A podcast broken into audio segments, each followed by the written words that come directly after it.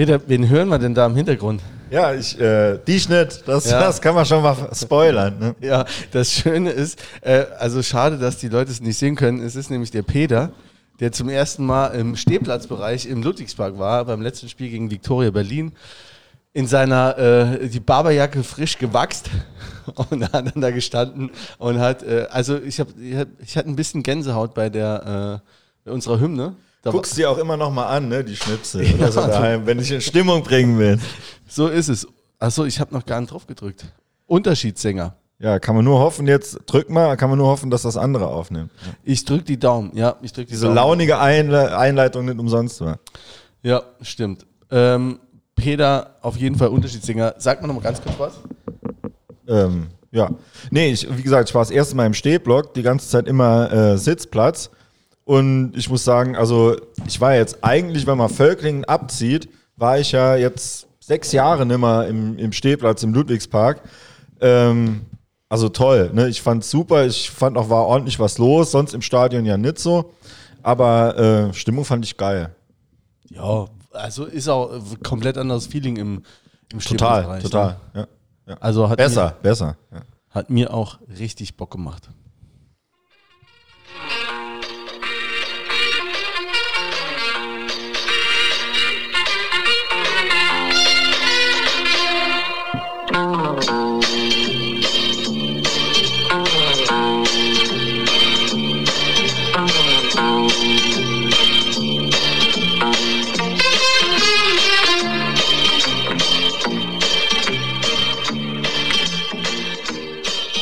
Und damit herzlich willkommen zum Studio Blau-Schwarz, dem unabhängigen Podcast rund um den ersten FC Saarbrücken. Heute äh, sitzen mir wie immer, wie jedes einzelne Mal, der Peter und der Jens gegenüber. Guten Abend. Guten Abend. Ja, ich wieder. Ich habe total Ach Bock. so, stimmt, ich war das letzte jeden Mal nicht einzelnen da. Abend, das letzte Mal war ich da. Letztes Mal war ich nicht da. Kaum vermisst. Doch, Ich bin oft drauf angesprochen worden, ob wir Streit hätten.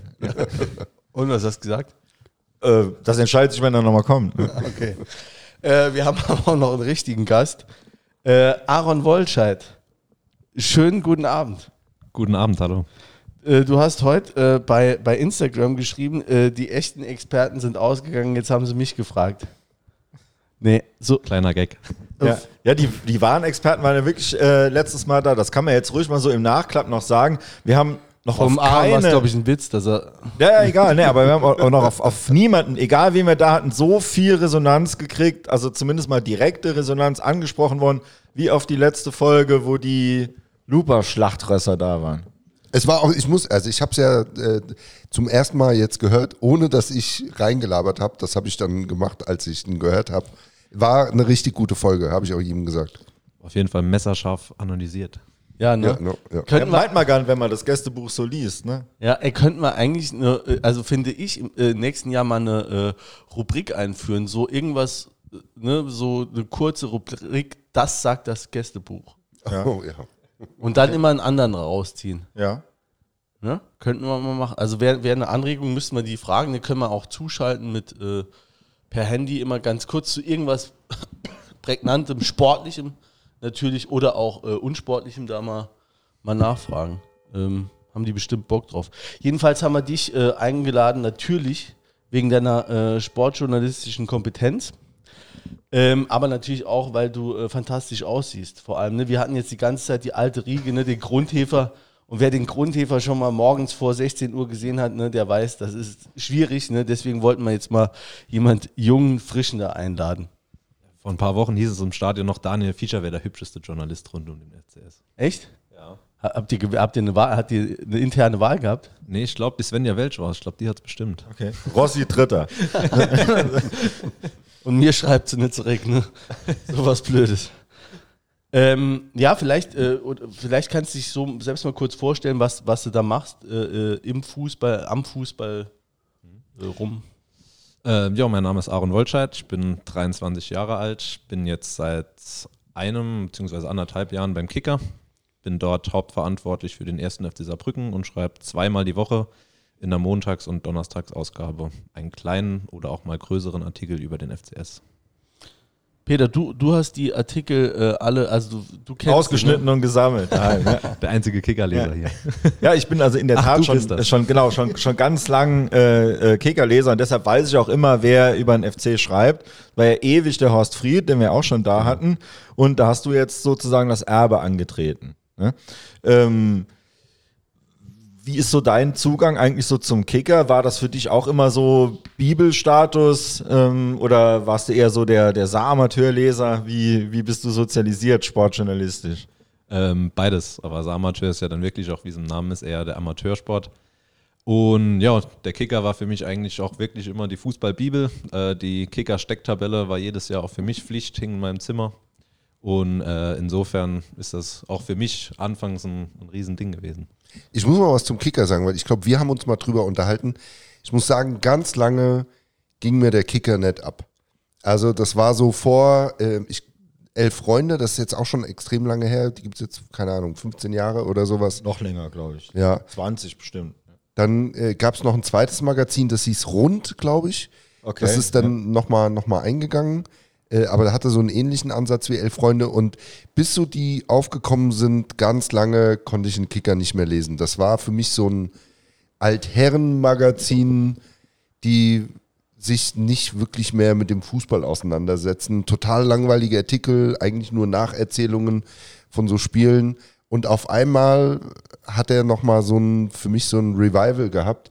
Ähm, sogar so weit, dass ich mir jetzt tatsächlich auch nochmal überlegt habe, ob ich ihn nicht nochmal abonniere. Jetzt, wo du selbst in dem Alter bist, ja. Jetzt muss ich, genau, vielleicht liegt es daran. Es hat sich gar nicht geändert, ich bin einfach nur älter geworden. Hast du eine, eine äh, Journal also du bist 23, das heißt, du, du steckst noch in deinem Studium, ne? Ja, genau. Ich habe jetzt im Sommer mein Bachelorstudium abgeschlossen und bin jetzt seit Juli im Master.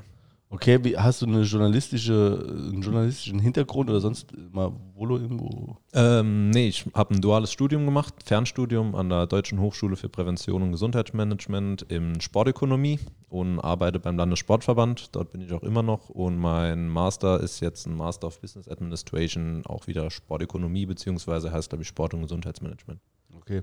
Also du bist auch freier Mitarbeiter beim, beim Kicker. Genau. Wie bist du rangekommen? Also, Also es war damals so nach dem Aufstieg, vorher war eben schon Thema, war es ja der Horst Fried.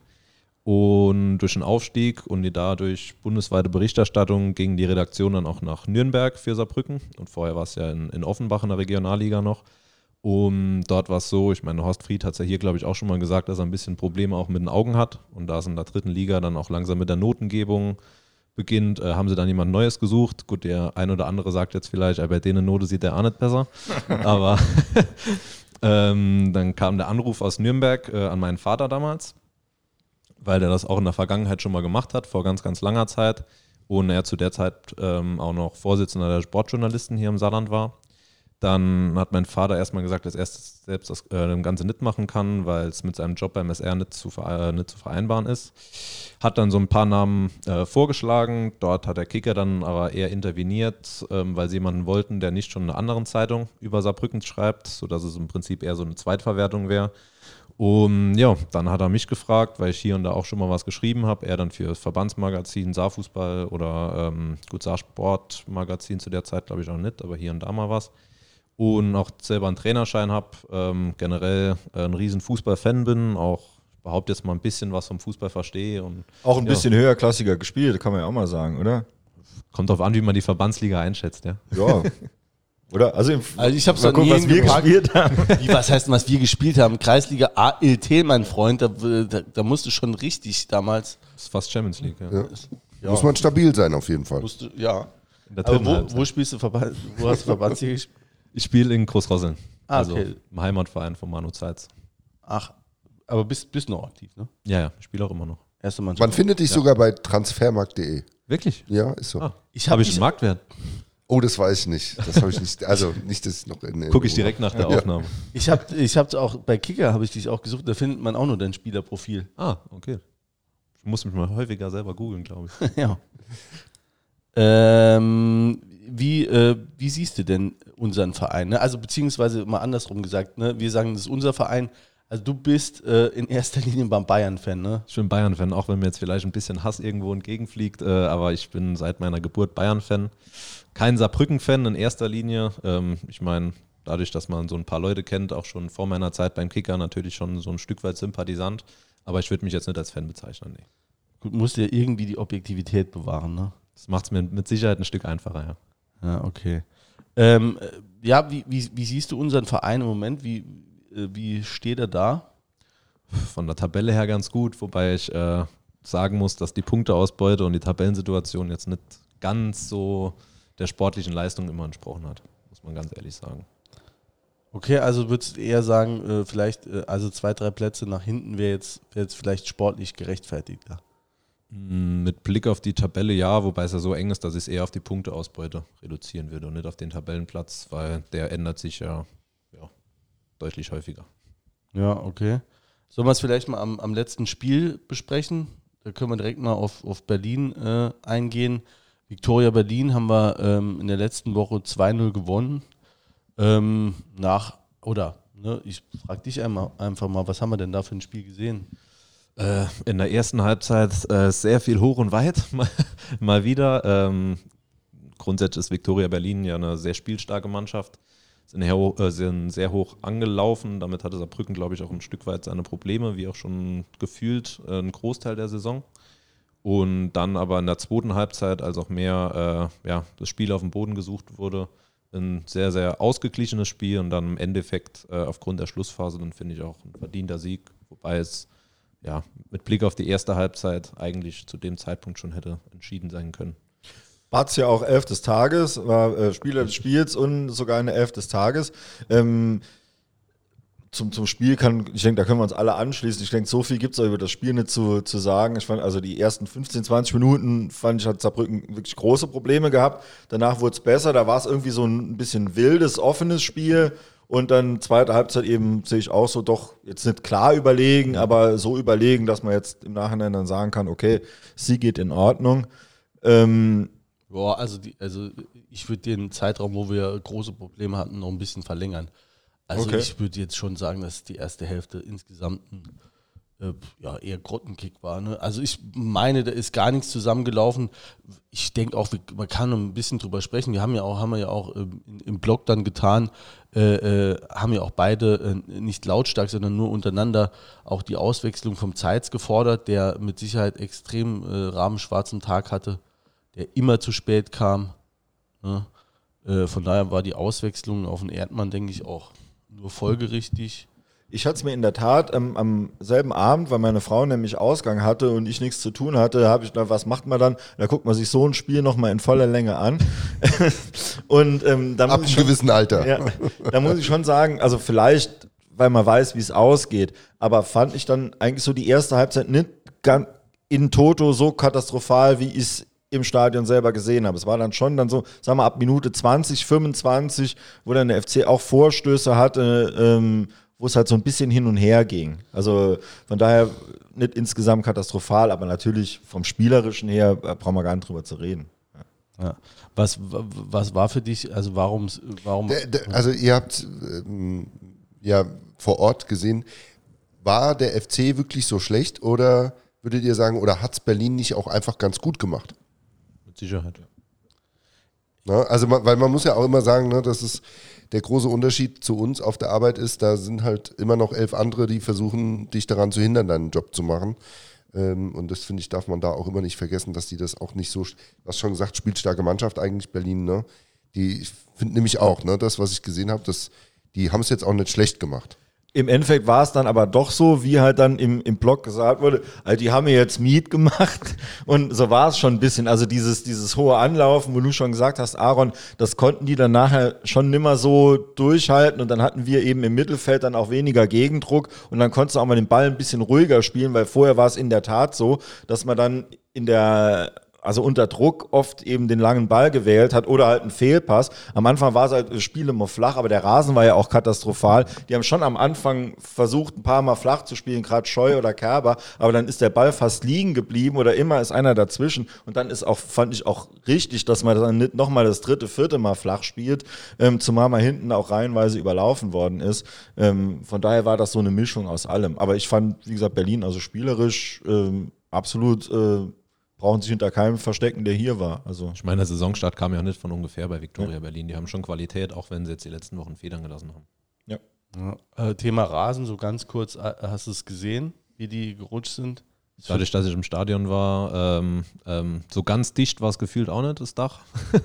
Aber äh, insgesamt, ähm, ja, war es mit Sicherheit nicht leicht zu bespielen. Ähm, laut Uwe Koschin hat gestern an der Pressekonferenz, hatten sie auch ein bisschen Gegenwind, gerade noch dann Probleme mit dem Hagel. Aber ansonsten, ähm, so auf dem Rasen selbst, hat Viktoria Berlin ja auch Fußball gespielt. Und das ein Tick besser in der ersten Halbzeit als Saarbrücken. Ja, äh, also wie, wie wichtig ist da für dich zum Beispiel, also äh, ist schon eine Suggestivfrage, wie, wie wichtig ist die Innenverteidigung da für dich? Oder hat, hat, war das für dich In auch spielerischer Hinsicht? Ja, ausschlaggebend, weil es war ja dann ein krasser äh, Cut dann in der zweiten Halb Halbzeit. Ähm, auf die Wechsel würde ich es jetzt nicht allein reduzieren, ähm, aber grundsätzlich ist es so, dass die Innenverteidigung, ich meine, das ist mit dem Torwart sind die ersten, ersten Personen für einen Spielaufbau. Und dort ist es eigentlich schon die ganze Saison so, dass in der Innenverteidigung jetzt, gut, Pius Kretschmann nehme ich da mal aus, der noch ein sehr, sehr spielstarker Innenverteidiger oder auch Sechser war. Aber die Spielstärke gerade in der Innenverteidigung war in der letzten Saison mit so der Hauptinnenverteidigung Zellner, Sverko schon nochmal eine andere Qualität in diesem fußballerischen Baustein. Wür- Würdest du den Zeit, also jetzt am Samstag ist er quasi erlöst worden ähm, durch die Auswechslung, würdest du den grundsätzlich auch eher auf der 6 sehen?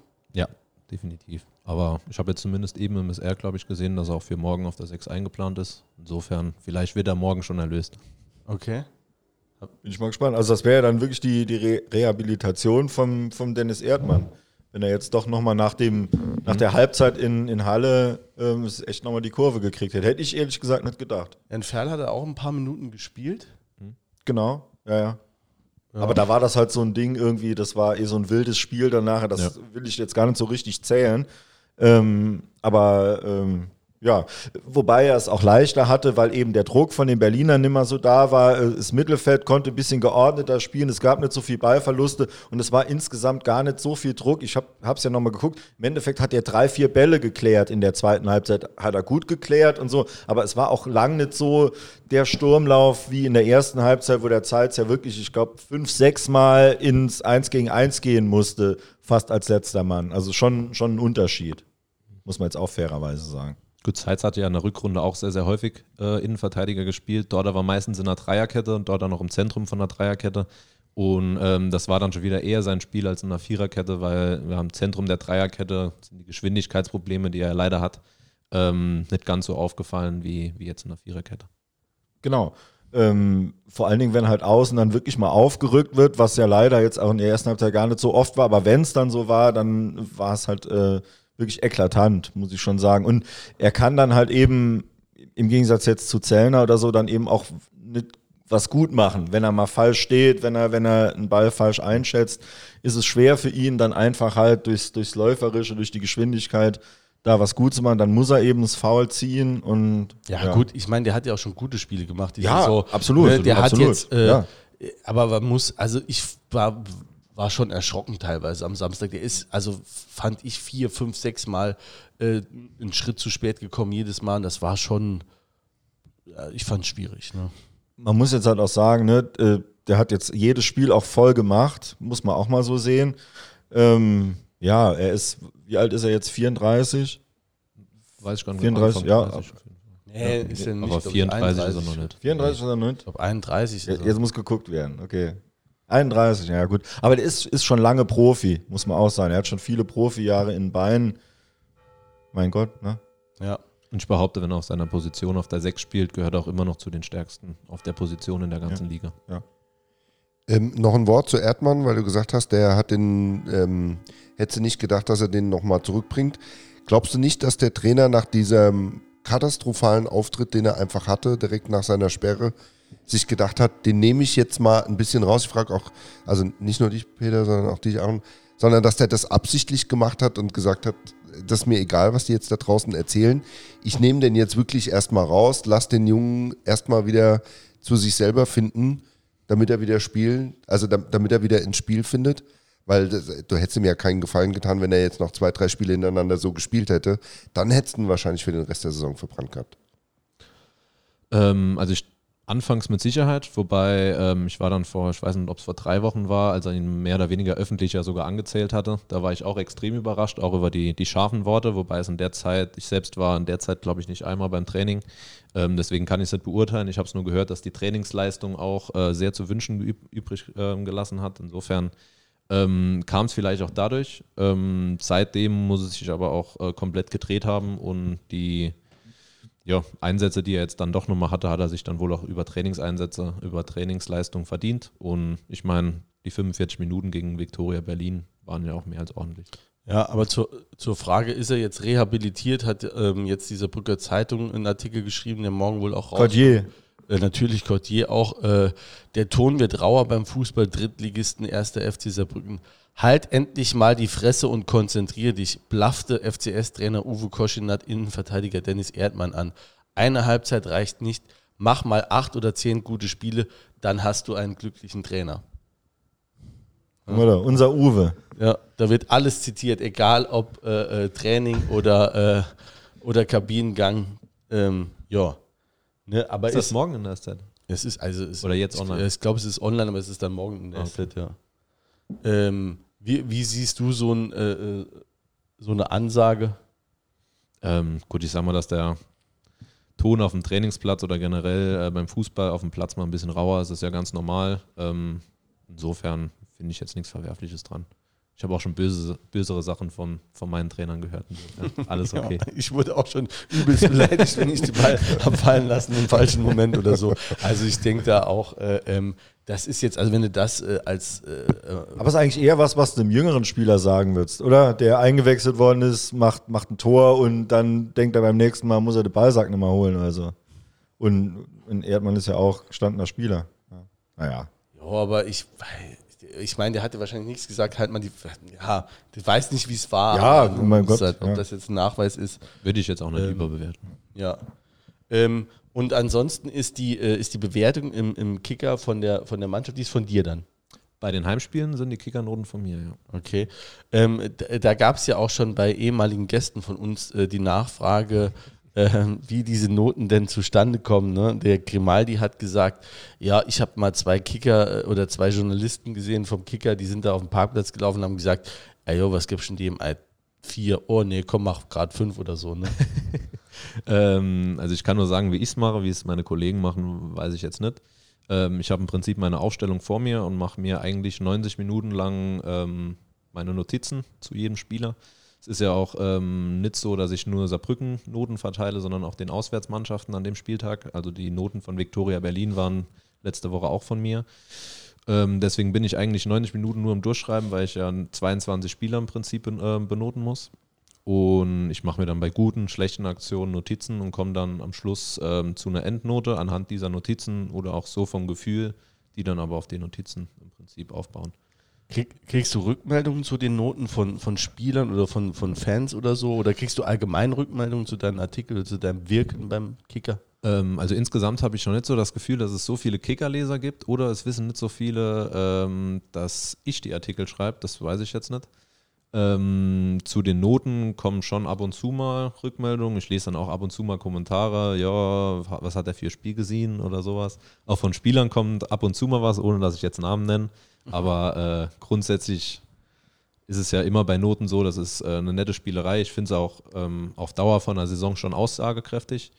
Aber ich sag mal, zehn Leute, elf Meinungen. Insofern sind das ja natürlich auch immer objektive, äh, subjektive Einschätzungen. Es ist ja in der, in der dritten Liga ist alles äh, paar Nummern kleiner. Du hast gesagt, du machst dann beide Mannschaften. In der Bundesliga ist ja so, das sind immer zwei ähm, Reporter vor Ort beim Spiel, also die die Mannschaften jeweils ähm, äh, gesagt, hauptberuflich betreuen sozusagen. Ähm, und äh, die Elf des Tages richtig in der Redaktionskonferenz. Wie ist es denn in der dritten Liga, wenn jeder, äh, für, also im, ein Redakteur gibt für jedes Spiel die Noten? Wie einigt ihr euch auf die, auf die Elf des Tages? Ähm, also die Elf des Tages liegt komplett bei der Redaktion. Die sehe ich auch erst montags Okay. im Kicker, gar Ja. nicht vorher. Ja. Ähm, wo wir aktiv mit eingebunden sind, ist bei der Rangliste, die im Sommer und im Winter. Dort machen wir Vorschläge, dürfen dann auch, wenn so die erste Rangliste raus ist, intern äh, auch nochmal Kommentare abgeben. Ähm, aber bei der Elf des Tages und auch beim Spieler des Tages sind wir, außer dass wir halt selbst die Noten vergeben, auf dessen Grundlage die Elf des Tages dann erstellt wird, jetzt nicht aktiv beteiligt. Jetzt arbeitet ja in der Redaktion in, in Nürnberg ein, ein großer FC-Fan, den Ja. kennst du wahrscheinlich. Ähm, hast du mit dem Austausch? Also kann man ja sagen, Markus Lehmann ähm, geht schon ewig zum FC und äh, arbeitet jetzt auch schon wirklich lang, also bestimmt zehn Jahre, wenn das überhaupt reicht. Ist auch mittlerweile stellvertretender Redaktionsleiter, kann man auch mal einladen. Ähm, also so häufig habe ich jetzt nicht Kontakt mit ihm, wir haben schon ein paar Mal telefoniert, aber so die Hauptansprechpartner für mich in der Redaktion sind Thomas Roth und Peter Nickel. Die machen eigentlich hauptverantwortlich die dritte Liga. Apropos Elf des Tages. Also, wie kann das sein, dass dieser komische Verein aus der Palz ähm, in der Tabelle relativ weit hinten steht und ähm, 19 Spieler von denen schon in der Elf des Tages waren? Während die Mannschaften, die vorne dran sind, deutlich seltener in der Elf des Tages sind, obwohl sie in der Tabelle weiter oben sind. Hast du dafür eine Erklärung? Ähm, grundsätzlich kann es ja immer mal sein, dass ein einzelner Spieler überragend gespielt hat und deswegen auch in die Elf des Tages kommt. Und ab und zu ist es ja auch vielleicht gerade bei Vereinen, die weiter oben stehen, häufiger eher eine geschlossene Mannschaftsleistung, wo dann keiner herausgeragt hat und dann im Endeffekt auch von den Noten nicht herausgeragt hat und es dafür auch dann vielleicht nicht für die Elf des Tages gereicht hat, obwohl die Leistung der Mannschaft insgesamt auch von Punkten her dann besser war als vielleicht bei Kaiserslautern. Und ich habe da noch eine Erklärung, nämlich der, der die, die Lauterer betreut, Moritz Kreilinger heißt der, ich weiß nicht, ob Ja, du ihn ja. kennst, das ist offensichtlich, also wenn man, wenn man sich nur mal einen Artikel durchliest, mega Lautern-Fan, also da kann ich mir das einfach nur erklären, dass der auch immer ordentlich da draufschlägt, einfach an der, an der Bewertung. Ja, also die, wenn du dir die Überschriften anguckst in die Artikel, da sind schon sehr viel Jubelartikel drin. Ja, Ähm, da, Gut, ich glaube, wenn du in Kaiserslautern nachfragst, ähm, dort wird er, glaube ich, häufiger als Kaiserslautern-Hasser bezeichnet. Das ist so das Leben eines Journalisten. Ähm, Gegen den Grund TV auch so, ne? insofern ist das ganz normal, aber ähm, dass er die jetzt irgendwie bevorzugt, glaube ich nicht. Ähm, wenn ich mir so die letzte Saison angucke, ähm, häufig auch mit den Noten. Gut, dort waren sie auch echt schlecht, muss man auch sagen. Aber ähm, hat er dort auch ordentlich negativ mal draufgehauen, auch in seiner Berichterstattung. Jetzt ist ja, ist ja gerade gut, dass du jetzt machst die zweite Saison jetzt ähm, für den Kicker. Also ähm, nehme ich mal an, das ist jetzt auch die zweite Saison, wo du genau hinguckst. Ähm, wenn du mal jetzt mal einfach, es hat, äh, ich glaube, punktemäßig sind wir ungefähr gleich äh, im Vergleich zu dieser Saison, letzte Saison. Trotzdem gibt es Unterschiede. Würdest du mal einen Vergleich ziehen, diese Saison, letzte Saison? Ähm, letzte Saison, wir hatten auch, wo du die Ranglisten angesprochen hast, wir hatten viele Spieler in den, in den Top-Ranglisten drin gehabt. Ähm, also gerade wenn ich so die Hinrunde betrachte, wobei hauptsächlich natürlich die Anfangsphase der Hinrunde, ich meine die letzten Spiele der Hinrunde war ja auch so dieses äh, Punkteloch, wenn es auch nicht immer ein Leistungsloch war. Aber grundsätzlich war es letzte Saison so, dass du natürlich komplett auf einer Euphoriewelle geschwebt, geschwebt hast, gerade in den ersten zehn Spielen, dann noch mit dem Startrekord für einen Aufsteiger. Ähm, ich meine, du hattest Spiele wie, ich glaube, daheim gegen Dresden, da hast du dann den späteren Meister eigentlich 70 Minuten an die Wand gespielt. Solche Spiele gab es jetzt diese Saison nicht, aber ich glaube, ähm, was wichtig ist, was Uwe Koschin hat gestern in der Pressekonferenz auch gesagt hat, immer wenn du letzte Saison gut gespielt hast, hast du auch gewonnen. Und wenn du schlecht gespielt hast, hast du nicht gewonnen. Und in dieser Saison ist es so, dass du eigentlich ständig das Gefühl hast, das ist noch nicht das Limit, aber trotzdem ist die Punkteausbeute ungefähr gleich. Ähm, es ist mit Sicherheit nicht immer schön anzuschauen, aber was die Punkteausbeute betrifft, zumindest bisher erfolgreich, auch wenn ich nicht glaube, dass mit der aktuellen Leistung irgendwie ähm, diese Punkteausbeute gehalten werden kann. Okay, was müsste sich deiner Meinung nach äh, äh, verändern oder verbessern? Ähm, grundsätzliches Spiel mit Ball. Ich meine, ähm, der lange Ball auf Grimaldi funktioniert.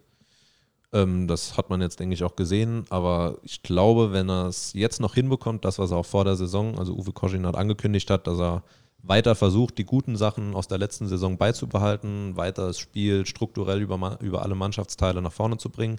Wenn, er, wenn ihm das noch gelingt mit der Mannschaft und sie dann so eine Vielfältigkeit hat, die ich sonst in der dritten Liga eigentlich bei wenigen Mannschaften sehe, ähm, gleichzeitig mit der Brechstange, aber auch mit dem feinen Fuß zu agieren, glaube ich, dass es noch eine sehr, sehr erfolgreiche Saison werden kann. Aber würdest du nicht auch sagen, ähm, dass, dass wir unterm Strich jetzt vom Fußball, also wie wir jetzt spielen oder so mal abgesehen, aber einfach Qualität verloren haben?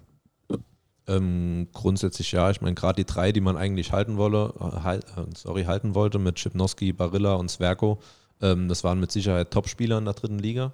Gerade ein Schipnowski mit seiner äh, Scorer-Ausbeute aus der letzten Saison hast du so mit Sicherheit nicht ganz kompensieren können. Auch in Sverko hinten drin konntest du nicht ganz kompensieren, Barilla auch nicht, weil er einfach extrem vielseitig war. Eigentlich auf jeder Position solides Spiel gemacht hat, häufig auch ein gutes Spiel würde ich schon sagen, dass du die drei nicht komplett ersetzt hast. Wobei, ähm, ja, ich sag mal, bei einem Robin Scheu, der jetzt mit Sicherheit noch nicht sein Leistungsmaximum erreicht hat, ähm, es ist mit Sicherheit ein Spieler, ähm, der da schon noch in die Bresche springen kann im Laufe der Saison. Bisher aber noch nicht, das muss man sagen.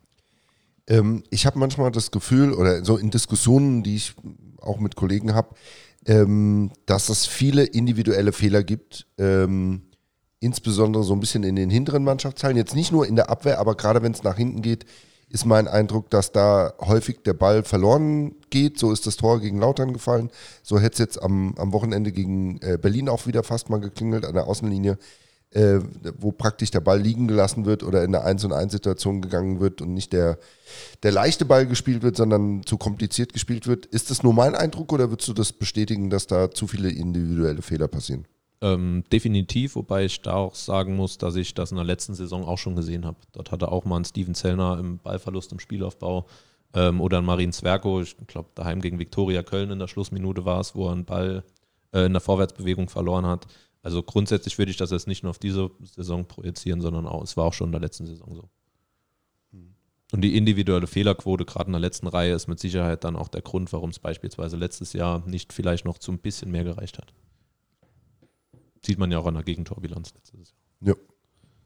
Ja. Ähm, bist du bist du nah an der Mannschaft dran oder bist du jetzt, sagst du jetzt, ich schreibe zweimal die Woche so einen Artikel, der kann mal ein bisschen größer oder mal kleiner sein. Ist das dann äh, äh, mehr so ab und zu mal, dass du mal reinguckst oder bist du jetzt so nah? Wir haben ja so fünf, sechs Journalisten, die wirklich äh, extrem nah sind. Bist du auch in der WhatsApp-Gruppe drin? In der WhatsApp-Gruppe bin ich auch, ja. Ähm, dort sind aber noch andere äh, dabei, die auch nicht ganz so nah dran sind. Also ich bin mit Sicherheit nicht so nah an der Mannschaft wie jetzt meine Kollegen, ja, Rossi, Cortier, Fischer, Kuhn. Aber ähm, so hin und wieder habe ich schon noch mit dem einen oder anderen Spieler Kontakt, definitiv, aber mit Sicherheit jetzt nicht so die Nähe wie die anderen Journalisten. Okay, und beim. Ich mache es ja auch nicht hauptberuflich, muss man ja auch dazu sagen. Wie, was für einen Stellenwert hat das beim Kicker? Äh, fragen die schon mal nach, wie sieht es denn aus in Saarbrücken? Erzähl mal so ein bisschen. Oder ist das einfach so unter ferner Liefen? Es wird halt mir so mitberichtet und dann ist. Ähm, grundsätzlich würde ich vom Stellenwert sagen, so in der dritten Liga ist schon so ganz on top Kaiserslautern 1860. Dort ist die Historie und gerade so ähm, die Erfolge der Vergangenheit auch noch ein bisschen, äh, bisschen größer. Dann ähm, Braunschweig wird auch noch relativ hoch, hoch, angesehen, aber dann würde ich schon sagen, kommt schon Saarbrücken und die anderen Traditionsvereine, Duisburg und so weiter. Es ist ja auch oft der FC auch im, im Hauptkicker sozusagen drin, gerade wenn es dann so geht um Historie oder irgendwelche Rekorde, die eingestellt werden. Oft sind es leider Minusrekorde oder so. Aber ähm, da ist schon, man sieht doch öfter, dass, dass das Wappen auch mal, also das habe ich auch den Eindruck, ähm, das ist ja auch was, was im Kicker auch schon wichtig ist, diese Historie ja auch selber als Magazin und dass man das auch so im, im Blick hat. Es gibt ja immer dann hinten so einen so Rückblick im Kicker vor so und so mhm. vielen Jahren oder so. Also äh, habe schon den Eindruck, dass die auch lieber über, sagen wir mal, die Traditionsvereine schreiben, als über Freiburg 2 oder Havelse. Klar, ich meine, die Leserschaft ist dort natürlich auch größer, muss man ja auch sagen. Und ich würde auch schon sagen, dass jetzt im äh, zweiten Jahr, gerade dadurch, dass äh, mit Rostock und Dresden zwei Riesentraditionsvereine aus, äh, aufgestiegen sind, von unten jetzt im Prinzip kein gleichwertiger Ersatz kam, so der Stellenwert von Saarbrücken nochmal ein bisschen größer ist als letztes Jahr. Und man muss ja auch sagen, äh, es gibt sonst auch kein Medium, außer jetzt ähm, online, reine, reine Online-Seiten oder so, die so über die dritte Liga berichten. Also es sind ja doch insgesamt mit Spielankündigung und Tabelle oder so, sind es glaube ich sechs oder acht Seiten äh, immer im, im Montagskicker, also nach den, nach den Spielen jetzt auch Donnerstag sind es glaube ich auch vier, vier Seiten mindestens oder sogar noch mehr, ähm, wo berichtet wird. Ich denke, das ist schon auch ein, für diese Liga ein, ein ordentlicher äh, Stellenwert. Ist auch, glaube ich, nochmal größer geworden, weil es hat sich jetzt auch nochmal, ich glaube, letztes Jahr oder so geändert. Es gab eine Leserbefragung, was man sich mehr wünscht. Es hat zum Beispiel die Frauen haben immer mindestens eine Seite. Ähm, äh, Auslandsfußball ist, ist ein bisschen mehr geworden und auch äh, zweite Liga ist breiter berichtet worden. Dafür, äh, ja, weiß nicht, was weggefallen ist. Aber ähm, vielleicht ist es einfach nur mehr geworden, ja. Seiten dazugekommen. Ja.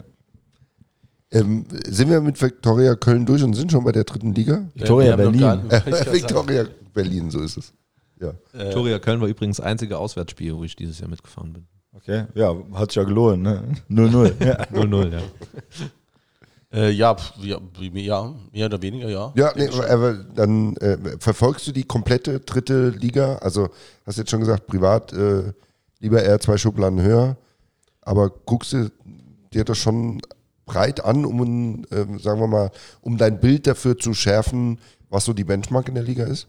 Ähm, ja, schon. Also gerade wenn Saarbrücken selbst nicht Samstag spielt, äh, gucke ich normalerweise auch zumindest die Konferenz samstags. Und ähm, die Bundesliga startet für mich dann auch in der Regel erst um 10 vor 4, wenn die Drittligaspiele vorbei sind. Und ja, ansonsten informiere ich mich natürlich auch über andere Vereine in der dritten Liga, aber es ist jetzt nicht so, dass ich jedes einzelne Spiel sehe und wenn ich das Spiel verpasst habe, ähm, schaue ich es mir irgendwie nochmal in voller Länge an. Das ist jetzt nicht der Fall.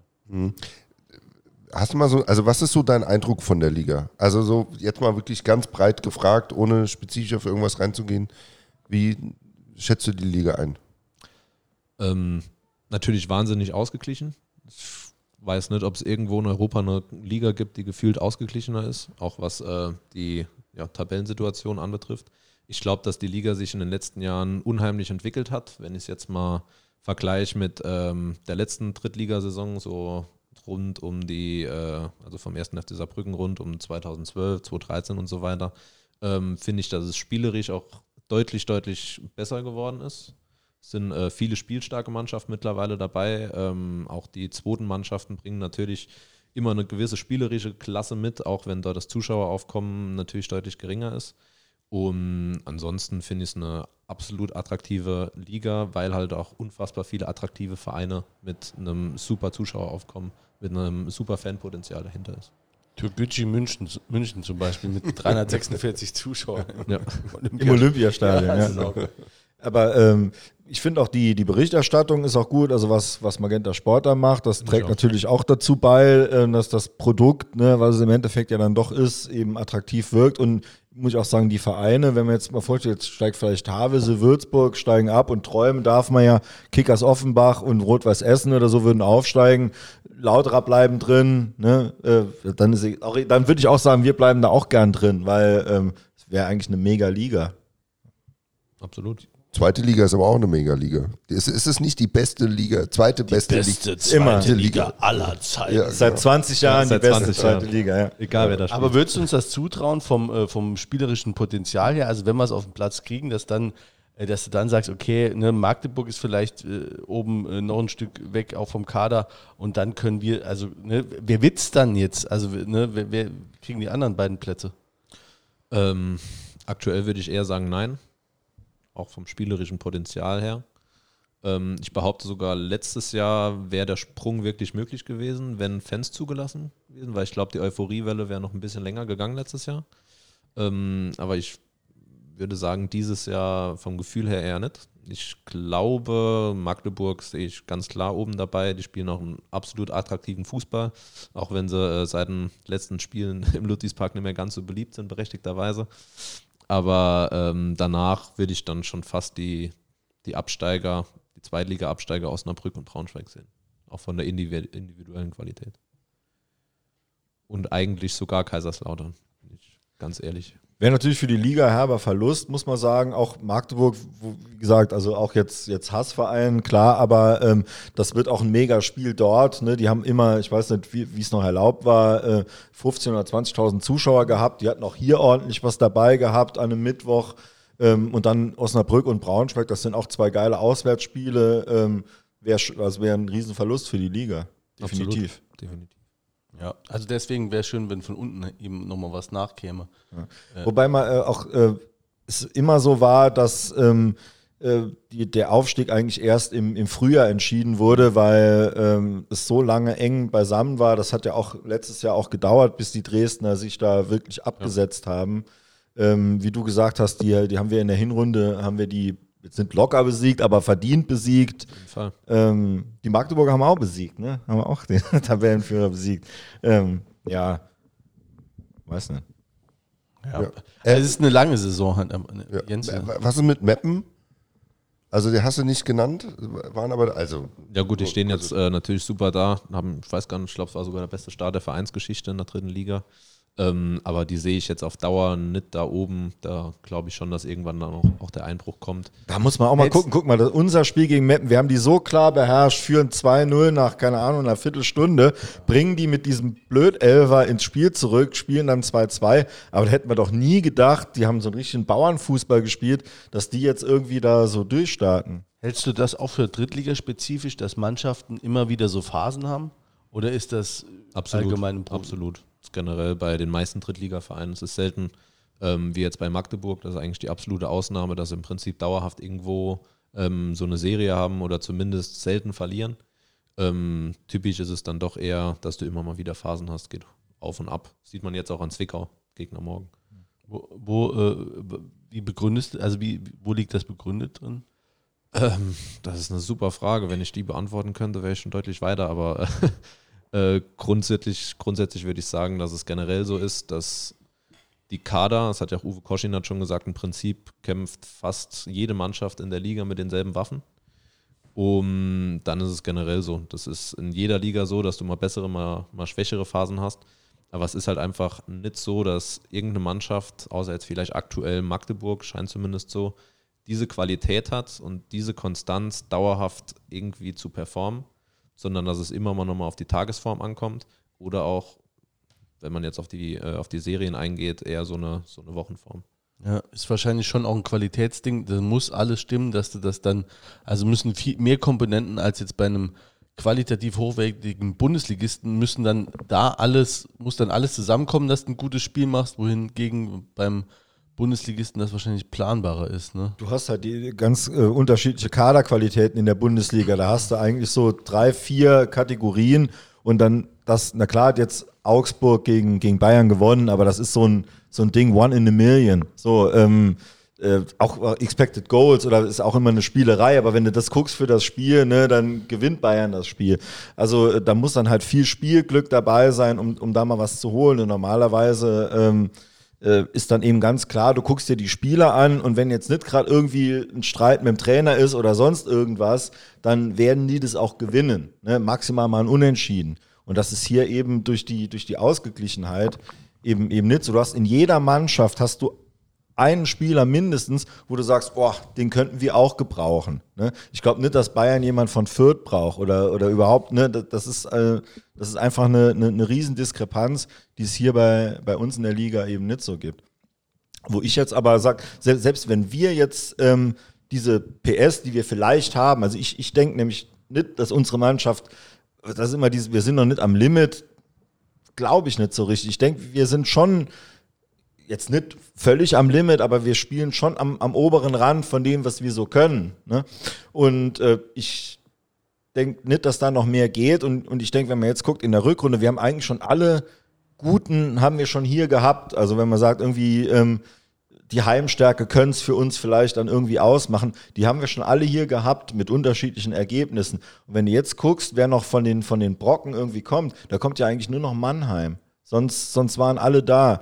Und das wird schon brutal schwer. Also da muss man schon wirklich auf, auf einer unglaublichen Welle schwimmen und, und, und manche müssen halt, ähm, wo man jetzt vielleicht sagt, die performen noch nicht so, wie man sich erwartet hat, Stichwort vielleicht Scheu oder vielleicht in der Innenverteidigung, die festigt sich noch ein bisschen, aber ich finde eher das Mittelfeld ist das Problem. Da sehe ich nicht, vielleicht jetzt, wenn Zeitz kommt oder so, hat man dann auch ein super Mittelfeld nochmal.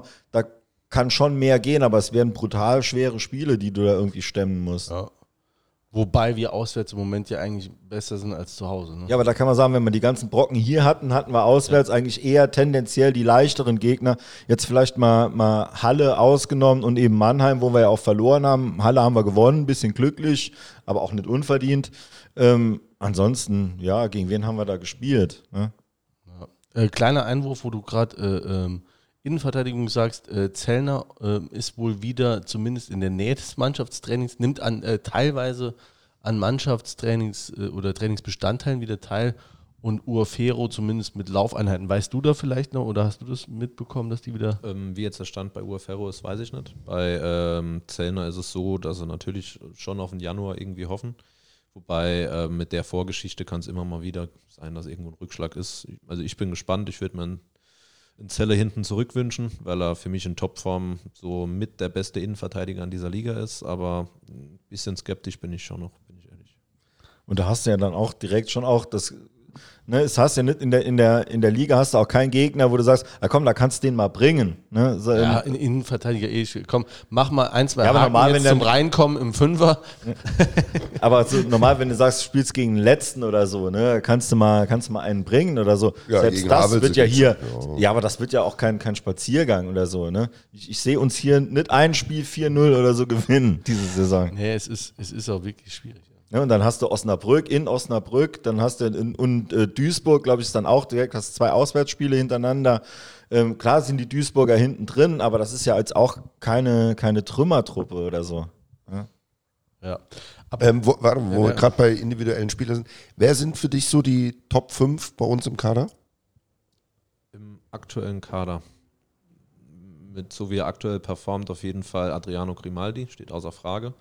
Ich glaube, dass Daniel Batz, auch wenn er gerade so in der Anfangsphase deutlich mehr Fehler hatte als in der Vergangenheit, ist er für mich von Anlagen her und normalerweise auch von der Konstanz vielleicht der beste Torwart auch in der Liga.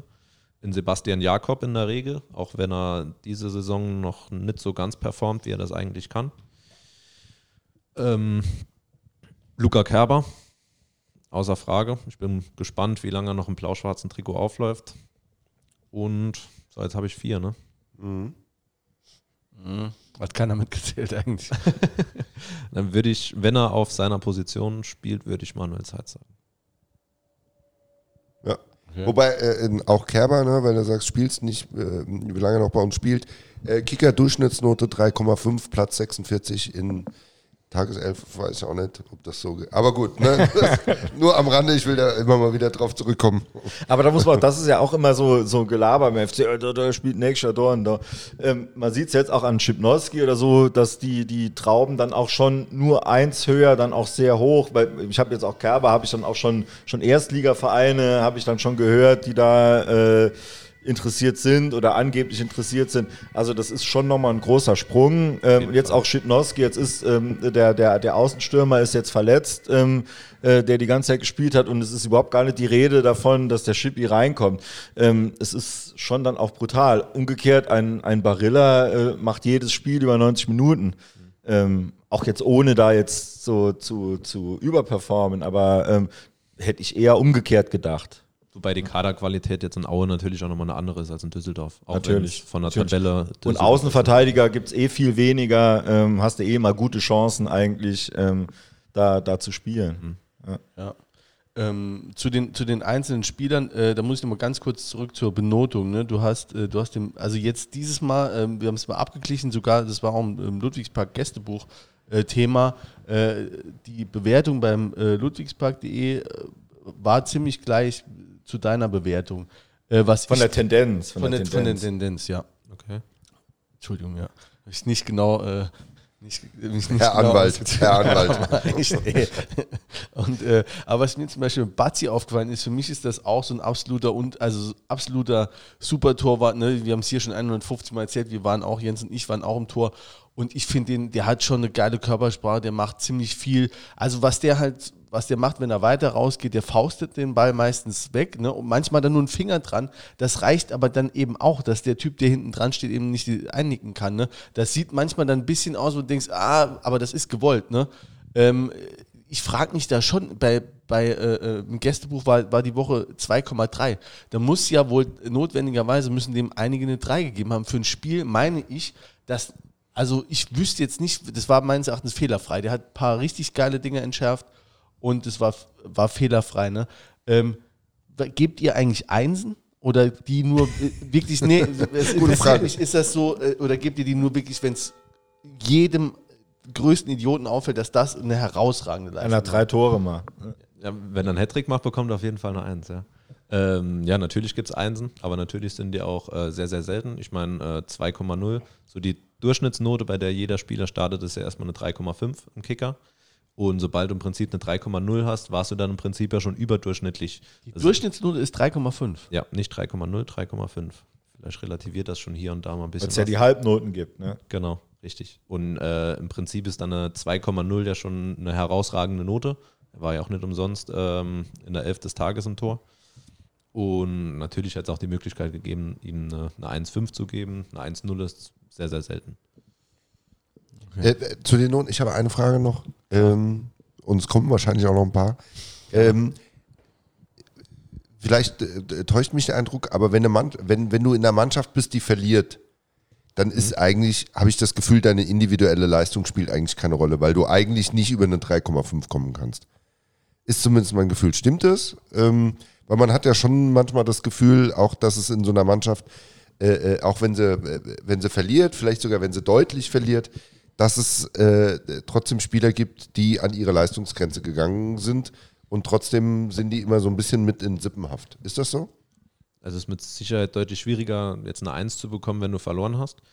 Aber ähm, behaupte jetzt einfach mal, dass ich auch durchaus schon mal eine 2,5 oder sogar eine 2,0 gegeben habe bei einer Niederlage. Würde ich jetzt einfach mal behaupten, ohne dass ich es weiß, wenn ich ehrlich bin.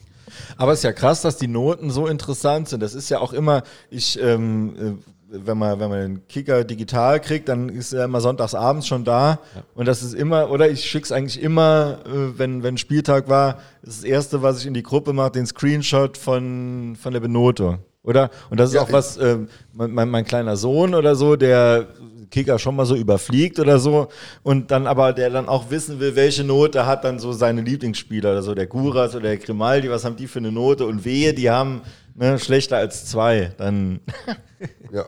Ich, ich finde es auch total. Also, natürlich weiß man, dass das irgendwie eine Spielerei ist und äh, dass das jetzt auch nicht so bierernst oder, naja, ne, also, dass das System vielleicht jetzt anders ist als äh, äh, bestimmte Schulnoten, aber auch da hat man ja manchmal das Gefühl, dass das eher subjektiv vom Lehrer war. Und du hast ja Aber, dann äh, für, ja. die, für die erste Liga hast du ja dann immer in jeder Ausgabe, jeder Montagsausgabe, hast du so eine große Übersicht, alle benoteten Spieler dieser Saison. Finde ich auch immer interessant, so die, die Durchschnittsnoten und dann aber auch so äh, Daten, meiste Ballkontakte oder so, meiste Zweikämpfe, finde ich schon auch super interessant, sich da so rein zu vertiefen.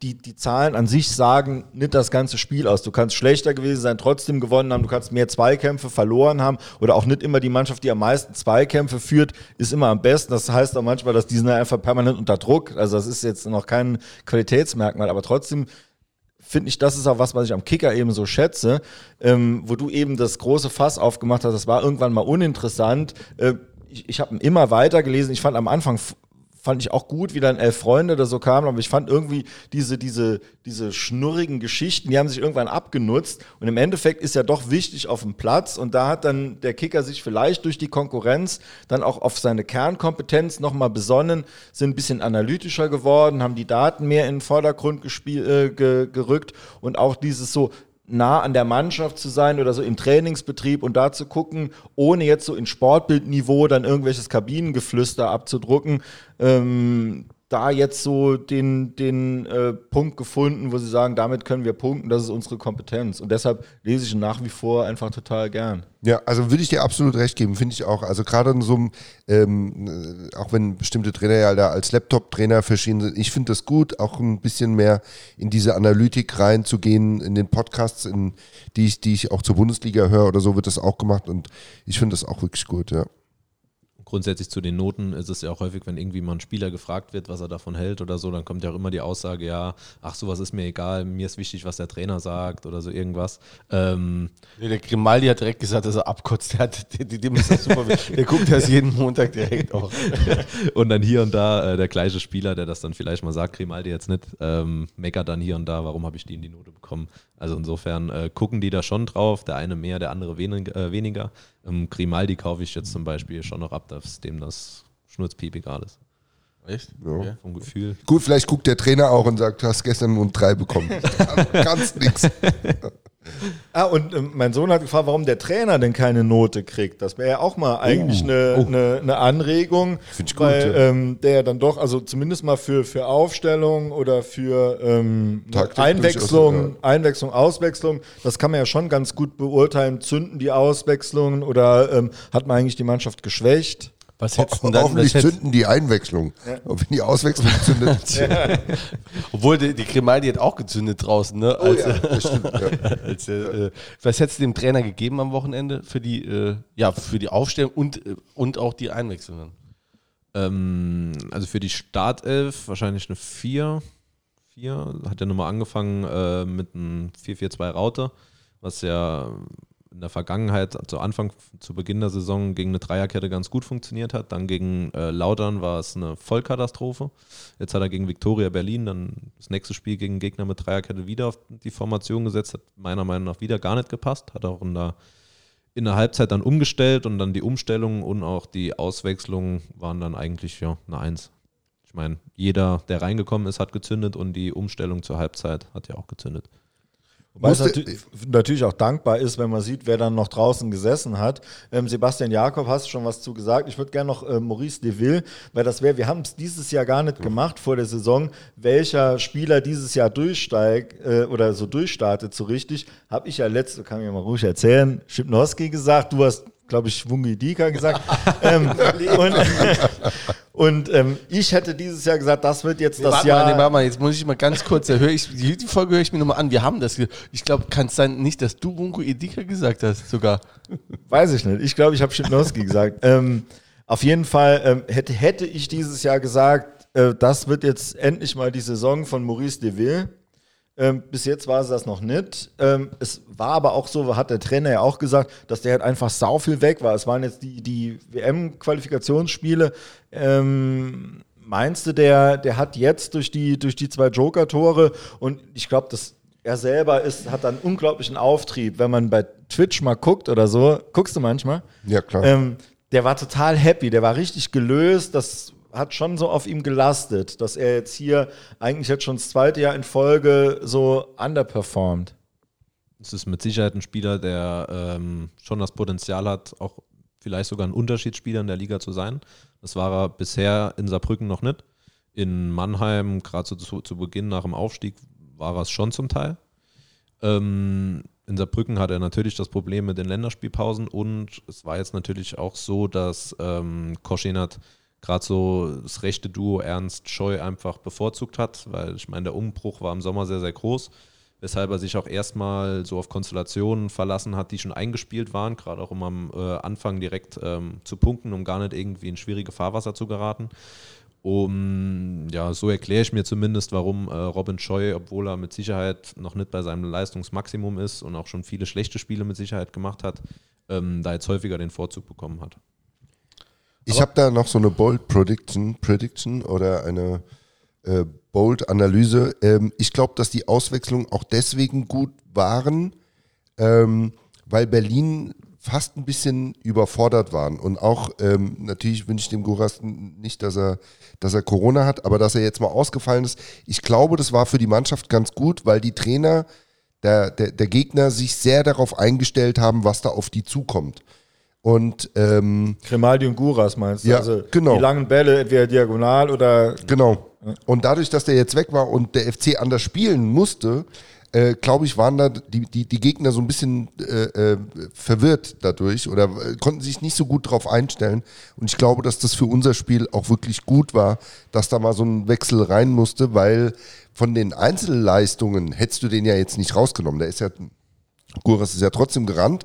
Ähm, der hat jetzt die letzten Spiele, bevor er äh, äh, krank geworden ist, nicht mehr so funktioniert, aber man hat jetzt nicht das Gefühl, dass das an seinem Einsatz oder sowas gelegen hat. Und dass er jetzt nochmal raus war, einen anderen Spieler hatte, äh, dass noch jemand anders einsetzen muss, ich glaube, das ist dem, hat dem Spiel gut getan. Das ist wirklich bold, finde ich, weil ähm, ich finde, am allerersten Mal haben wir Probleme gekriegt durch, durch, die, durch die Umstellung. Ähm, ich finde, Guras durch seine Schnelligkeit, ähm, der macht nicht jedes Mal ein mega Spiel, aber der, der macht Situationen gefährlich, die eigentlich nicht gefährlich sind. Wenn ich an das Magdeburg-Spiel denke, wie er den Elver zieht, ähm, der Ball war eigentlich lang weg, aber weil er einfach so schnell ist und der Gegenspieler einen kurzen Moment pennt, wird er gefährlich und, und er kommt überhaupt in diesen Zweikampf rein, wo es dann diesen Elfmeter gibt. Also ähm, ja, zweischneidig. Es gibt jetzt natürlich anderen Spielern die Möglichkeit, sich auch zu zeigen. Das kann nur gut sein, äh, weil wir haben auch noch andere gute. Andererseits äh, bin ich auch total froh, wenn er wieder da ist und, und da ein bisschen Alarm machen kann. Weil über die Seite, jetzt muss man jetzt fairerweise sagen, ging jetzt auch die ganze Zeit nicht so viel. Ja, ist ja auch die Frage, was es braucht, um sich da in eine Stammelf zu spielen. Ne? Reichen dann jetzt auch, was äh, Justin äh, Steinkötter angeht, reicht dann eine gute, ist glaube ich in der 77. Minute gekommen. Das war geil. Reicht dann dieses Spiel, um jetzt direkt zu sagen, dann spielst du jetzt im nächsten Spiel von Anfang an oder sollte man denen jetzt mal erstmal drei, vier, fünf Mal die Möglichkeit geben, vielleicht zu sagen, jetzt nochmal 20 Minuten, dann mal 30 Minuten, dass der so da reinwächst oder? Das ist immer eine, so eine Frage der Herangehensweise. Ich meine, äh, grundsätzlich wird es auf Dauer, ich meine, Steinkötter hat jetzt zweimal hintereinander nach der Einwechslung äh, richtig gezündet, bockstark gespielt. Ähm, auf Dauer wird es natürlich schwer, ihm zu verkaufen, okay, du sitzt jetzt nochmal auf der Bank. Ähm, auf der anderen Seite kann ich es aber auch verstehen, wenn du, äh, wenn er ihn jetzt morgen vielleicht nochmal draußen lässt, weil er halt mit seinem Tempo, vor allem mit seinem Tempo mit Ball, was äh, ich ja, schon ziemlich krass finde, weil viele Spieler gibt es, die ja so in ihrer Endgeschwindigkeit ohne Ball schnell sind. Bei Steinkötter finde ich sehr beeindruckend das Tempo mit Ball vor allem. 2-0 war es krass, ja, ne? Eben. Und da könnte ich auch durch, durchaus verstehen, wenn ich sage, okay, nochmal, keine Ahnung, vielleicht mal eine halbe Stunde, nicht nur 13 Minuten wie gegen Berlin. Aber ähm, ja, ich bringe dann nochmal mit dir neue Energie. Könnte ich auch verstehen, aber auf Dauer wird es natürlich schwer, wenn du Leistung nicht mit einem Startelf-Einsatz irgendwann belohnst. Klar ist halt auch ein Spieler, der ein bisschen Platz braucht, wenn dem jemand oder wenn das Spiel eher statisch ist, ist ja am Anfang oft so, mhm. kommt er halt weniger zur Geltung, ähm, weil er einfach diese, diese Schnelligkeit nicht, nicht ausspielen kann. Das ist ja bei Guras auch so, das ist ja auch kein, kein Dribbelkönig oder so, sondern das ist auch jemand, der sich einen Ball vorlegt oder, oder den Ball schon, schon, schon steil gespielt kriegt und dann eben äh, nachgeht ist schwierig. Also ich, ich würde auch, also ich finde, auch, auch Günther Schmidt hat jetzt auch ein, ein, ordentliches Spiel gegen, gegen Viktoria Berlin gemacht, ohne jetzt die, die großen Aktionen zu haben. Aber ähm, ist natürlich auch jemand, der, der auch immer gefährlich ist und der auch eine gewisse Zweikampfhärte auch hat. Ne? Äh, Im Gegensatz jetzt zu, zu Guras oder Steinkötter, wo eher so die Flitzer sind. Aber wenn ne, wenn es da Schulter an Schulter geht, ist dann eben schwierig. Und Koschinat hat es ja auch gerne, wenn, wenn dagegen gehalten wird. Von daher denke ich, und, und er ist auch von, einfach vom, vom Typ her äh, nicht jemand, der jetzt, ich werfe jetzt alles über den Haufen, sondern er ist, er hat immer gern ein kalkulierbares Risiko und dann tauscht er eher punktuell aus. Also wenn er jetzt wirklich Zeitz ins Mittelfeld stellen sollte ne, und dann also seine, seine Innenverteidigung neu ordnet, finde ich, ist schon für Koschinat-Verhältnisse ist das schon 8 von 10 im, im, äh, im Wechselpotenzial. das stimmt. Ich meine jetzt bei Steinkötter, ich glaube gegen Würzburg war es, da hat er eine ganze Halbzeit gespielt und da gegen tiefstehenden Gegner, ähm, ja, hat er auch eigentlich, ich weiß nicht, ob er überhaupt eine wirkliche Aktion hatte, aber natürlich ist es da so, wenn, wenn er sein Tempo nicht ausspielen kann, wird es auch für ihn schwierig. Und morgen spielst du gegen eine Mannschaft, die mit Sicherheit nicht vorne drauf geht, mit Zwickau. Also morgen wird es auch keinen Schönheitspreis mit Sicherheit geben. Geist, Geisterspiel, ne? Ja, 0 genau. Grad, also Ja. so richtig. Ja. Hast du die letzten Spiele von Zwickau gesehen? Ähm, Also weil die haben ja jetzt, die haben neun Spiele nicht mehr verloren. Also ich, Ich habe gegen Türk Gücü habe ich geguckt. Interessanterweise, ich bin ja, ich habe ja Rot-Grün-Schwäche, kann man hier mal erzählen. Und dann war natürlich dieser orangene Ball auf grünem Rasen. Das ist natürlich für mich ein Traum. Ja. Stark.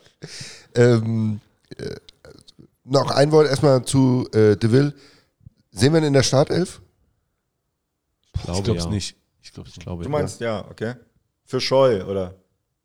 ja. ähm, gut, jetzt Dominik Ernst fällt ja aus. Ah, okay. Ja. der ist ja. halt nicht mit in den Bus gestiegen. Okay. Ähm, deswegen ist entweder die Möglichkeit, du stellst Böder nochmal auf seine Position hinten rechts, dann stellst du aber nochmal die Innenverteidigung um, noch mehr, wenn Zeitz wirklich ins Mittelfeld rückt.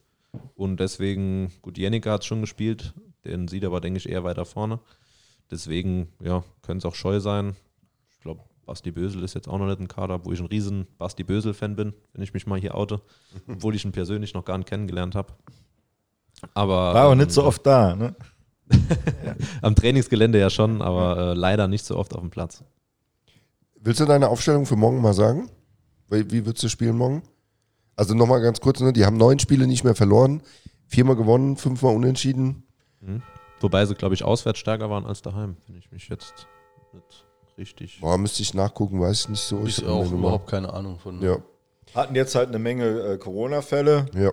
Ähm, Ja, Und jetzt in, in Türkgücü äh, eigentlich ein, also Grottenkick, 2-2 noch geholt, kurz vor Schluss. Ja, Genau, also wie würdest du morgen gegen die spielen?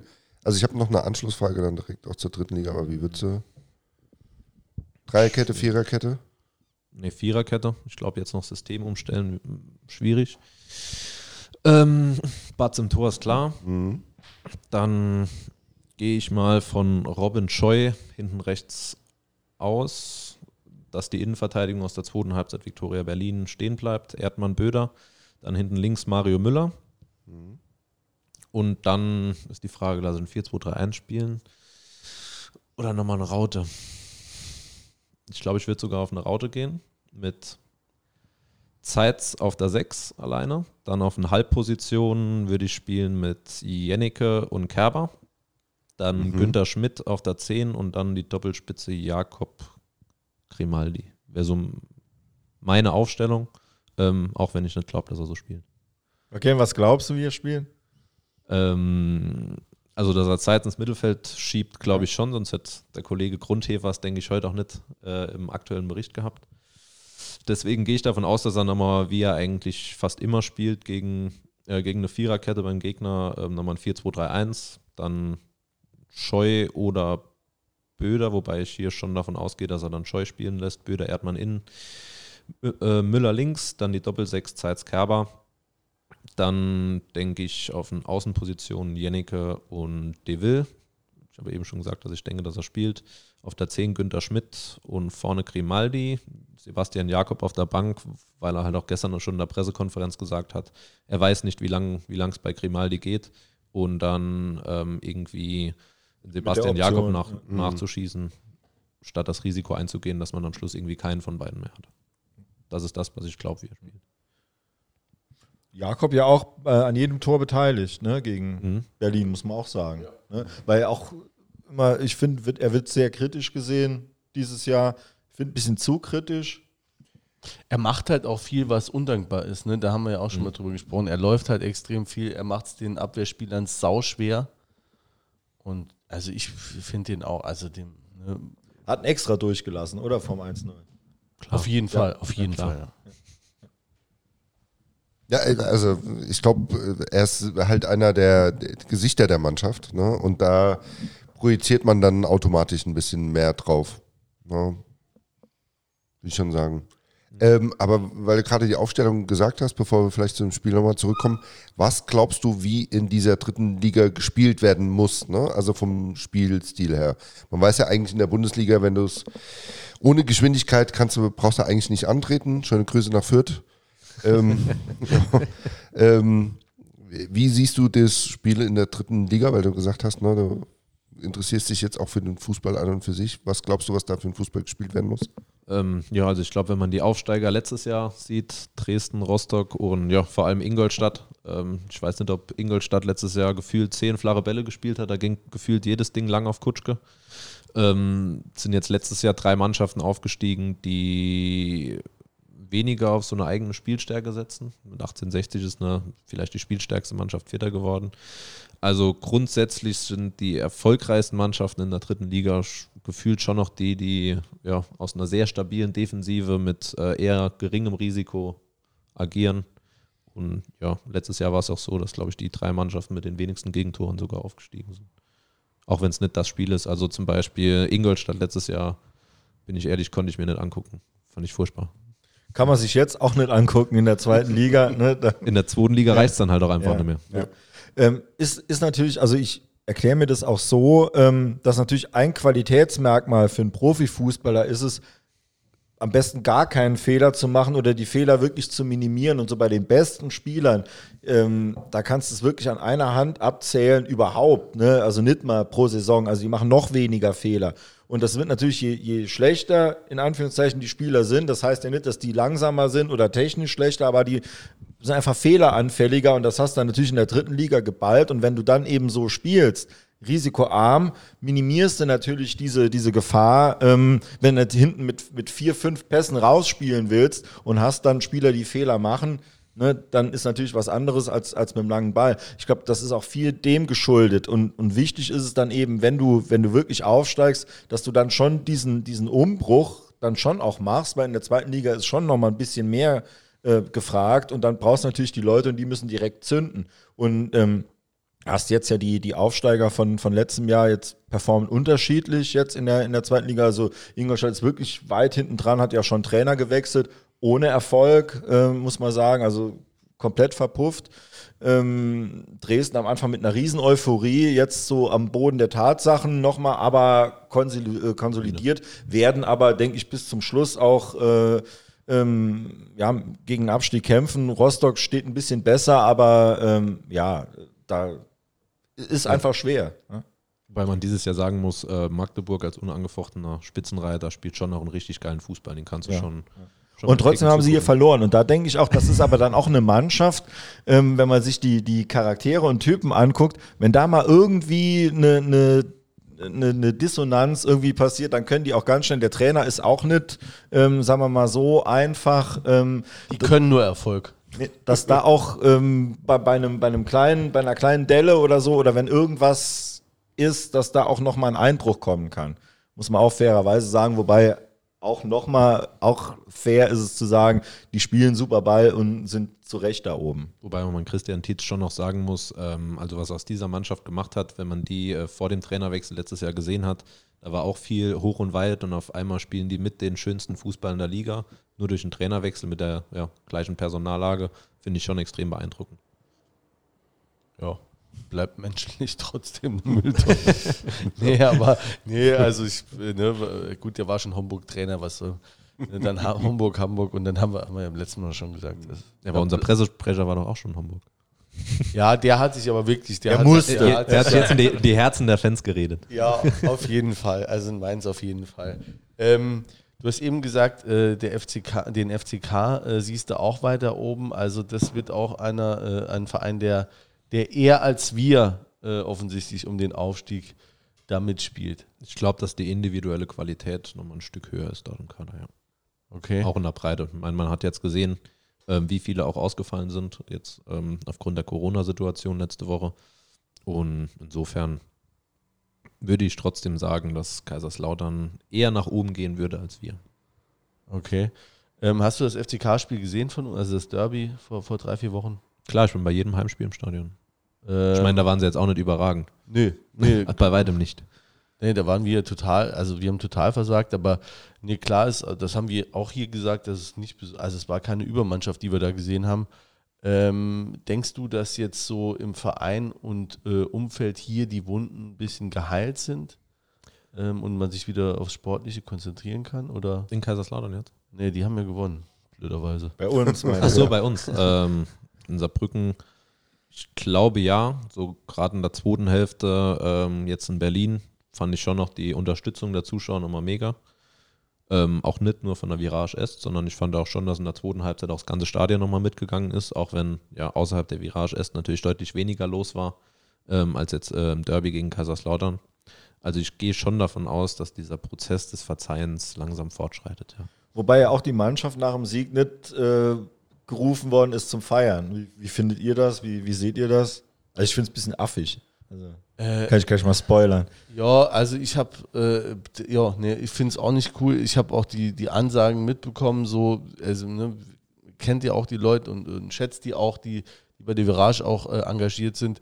So, also das ist vielleicht auch das dann der Unterschied zu, von uns zu diesem Ultra-Ding, weil ich denke da auch, ey, komm, also jetzt, ich habe mich auch brutal aufgeregt über dieses Lautern-Spiel, aber dann ist auch irgendwie ähm, mit meiner privaten oder auch beruflichen Fehlerkultur. Ne? Also ich kann ja nicht selbst mich äh, wochenlang und monatelang äh, äh, ohrfeigen, nur weil ich mal äh, Scheiße gebaut habe und genauso Weil dir der Hemd die Hand ausgerutscht ist. Oder? genau das. Oh Gott. Ja. Ähm, oder bei unseren jetzt Gott. Petermann. Äh, nee, oder so auch beruflich, ne? Wenn du, wenn du, also du sagst ja keinem Mitarbeiter, der passiert halt mal ein Fehler, der, der kannst, der musst du halt jetzt auch sagen, okay, war scheiße, warum, ne? Das, dass man, das kann man ansprechen, man kann auch sagen, ey, das geht so nicht und das ist scheiße und das bringen wir jetzt auch als Fans zum Ausdruck und ich finde auch, es ist vollkommen gerechtfertigt, dass man nach dem Spiel sagt, verpisst euch ihr, so das und auspfeift und eben das macht, was man kann. So, und dann kommt irgendwann der Punkt, da muss man jetzt sagen, warum ist das jetzt passiert? Und dann muss man das ändern und dann geht es aber wieder nach vorne. Also dieses Verharren in dieser, in dieser Schockstarre, in diesem, in diesem Leid und Schuld und Sühne, das ist mir auch äh, zu, äh, zu sehr katholisch, der Ansatz. Also ich bin auch dafür, es geht wieder nach vorne und ne, jetzt haben sie zweimal gewonnen, Saarland-Pokal nochmal und jetzt ab. Ja, man hat auch gesehen, was der Fußball für ein krasses Tagesgeschäft ist. Ich meine, vor den Derbys war äh, Sebastian Jakob bei mir ja im großen Kicker-Interview. Ich glaube, die Überschrift war sogar, hier entsteht etwas Großes und das hast du dem äh, in dem Moment noch absolut abgekauft, weil du es auch selber so im Stadion erlebt hast. Äh, ich glaube, selbst wenn es eine Niederlage war, das Spiel gegen Wien Wiesbaden war somit das geilste Stadionerlebnis gefühlt, was ich bisher hatte. Ähm, und dann zwei Wochen später wirst du da beleidigt und die Stimmung wird eingestellt. Natürlich, äh, rein aus der Emotion kann man es immer verstehen. Aber wenn du da dann nach dem Spiel gegen Lautern äh, in der Mixed-Zone unten stehst und führst dann ein Interview mit Sebastian Jakob oder auch Manuel Zeitz, der dann da war, Daniel Batz, äh, also die drei, die dann im Prinzip auch sich gestellt haben, nenne ich jetzt mal einfach so, ähm, das war schon heftig, was du da auch in den Die waren Augen in von denen Tränen nah, hast. ne? die, Ja. waren ja, die waren ja selber völlig Absolut. fertig. Absolut. Also das ist eben auch der Unterschied. Ich habe ja wirklich, ich gehe schon so lang gucken, auch wirklich hier schon Trümmertruppen, denen war es scheißegal. Ne, das war einfach so. Ne? Und da bin ich auch keiner, der dann sagt, ah, ne, unterstütze ich trotzdem. Ne? Aber das ist jetzt eben halt äh, hier anders. Ne? Das sind, äh, das sind gute Bufe und ne, das, natürlich hat es an dem Tag nicht gepasst. Also es war, war schlecht. Ne? Und ich war auch brutal enttäuscht. Also wirklich tagelang. Und auch gesagt, ich gehe Anime gucken, ne, habe ich auch gesagt. Ne? So, aber ähm, Wir müssen irgendwann, Jens, wir, äh, mach mal einen Screenshot von, Ja. den, von den WhatsApp-Nachrichten. Da war wirklich so die Enttäuschung. Am nächsten Tag war echt immens bei dir. Ja, ähm, aber man muss dann auch immer gucken, es, es geht eben weiter. Und jetzt hat äh, Tobi Jennecke hat im Interview gesagt, nee, die Mannschaft denkt gar nicht mehr an das Lautern-Spiel. Da habe ich auch im Gästebuch äh, ne, ne, da irgendwie gemeckert. Ah, Da, da bin ich ja froh. Äh, Wenn wir die jetzt da jedes Mal in der Kabine hucken würden und würden ein Tränchen verdrücken, dann würde ich denken, Mensch, reißt euch mal zusammen, Kerls. Ne? Äh, ist, ja, ist ja richtig, dass es weitergeht. Und die Saison ist noch so lang. Und äh, natürlich war das Spiel emotional mega wichtig. Im Endeffekt sind es drei Punkte wie jedes andere Spiel auch. Und äh, es geht weiter, die Mannschaft zeigt, sie, ne, da gibt's jetzt, die fallen jetzt nicht auseinander, da gibt's keine ähm, Diskrepanzen, dass der eine nimmer für den anderen irgendwie läuft oder so. Und dann ist das auch, auch völlig okay. Und da haben die für jede Leistung, haben die den, also der Support war ja da während dem Spiel zum Glück, also dieses irgendwie noch irgendwie so Schweigen oder so, das, das gab's ja nicht. Ähm, Support übers Spiel war da. Aber dann kann man auch hinterher, man muss ja jetzt nicht ultra euphorisch direkt wieder werden, aber ähm, ne, eine Anerkennung. So, wir Ja, stehen gut, noch mal an eurer Seite. Anerkennung gab es ja, ne, gab Applaus. So, ja. Das, also das war Ähm, schon Ja, gut. Es ist dann so ein Ding so auf Bewährung oder so, das ist mir auch alles zu ähm, eins zu hoch, ne? Weil ähm, die, die Spieler, also die, die zerreißen sich. Da ist keiner, der sagt, oh ne, den, den Meter mache ich jetzt nicht. Ne? Dass es nicht immer reicht. Äh, Das, äh, Ist finde ich, ist so. ein, das ist, finde ich, ist ein ganz wichtiger Aspekt. Du musst das Gefühl haben, dass die Mannschaft immer noch will und dass es danach auch nicht abschenkt. Und dann, da bin ich ganz bei dir, Jule, dass man dann sagt, ey, ne, okay, es war scheiße, aber wir sehen, da soll was passieren oder wir wollen es jetzt nochmal ändern, wir wollen es rumreißen. Wenn es am Ende nicht reicht, okay, dann ist es so. Aber die haben 90 Minuten Gas gegeben oder die haben alles versucht und dann muss man auch sagen, okay, sind wir auch wieder da. Solange sie noch da sind. Ja, also äh, dass, da, dass das Spiel auch immer noch hohe Wellen schlägt. Ähm, ich ko- ich, mache einfach mal den, äh, den Schwenk so kurz. Äh, ähm, ähm, hat man jetzt auch am äh, letzten Freitag gesehen im, im Garelli-Haus. Wir haben uns da äh, getroffen mit. Peter Mann ist schon fast. Äh, mit, geile Überleitung. Ja, Überleitung des Todes. Ja, gut, ist manchmal schwierig. Ja, gut. Jedenfalls haben wir uns da getroffen mit, äh, mit ähm, ähm, Klaus Kuhn, hat das vor allem auch organisiert und äh, der Uwe Koschinat war da, äh, Markus Mann und ähm, der, ähm, jetzt komme ich, unser ehemaliger Reinhard Klimt. Reinhard Klimt, ähm, genau. Und ähm, das war ne, so ein also ich sag mal, wir haben dann so eine Stunde, anderthalb Stunden geredet, auch vor allem mit Klimt und äh, äh, Markus Mann. Und dann kam eben der Koschinat an die Reihe. Ähm, da gibt es jetzt übrigens auch ein Video, soll ich hier bewerben? Das Video ist jetzt online. Ähm, und jedenfalls äh, kam, also der Koschinat hat so ein bisschen gesprochen.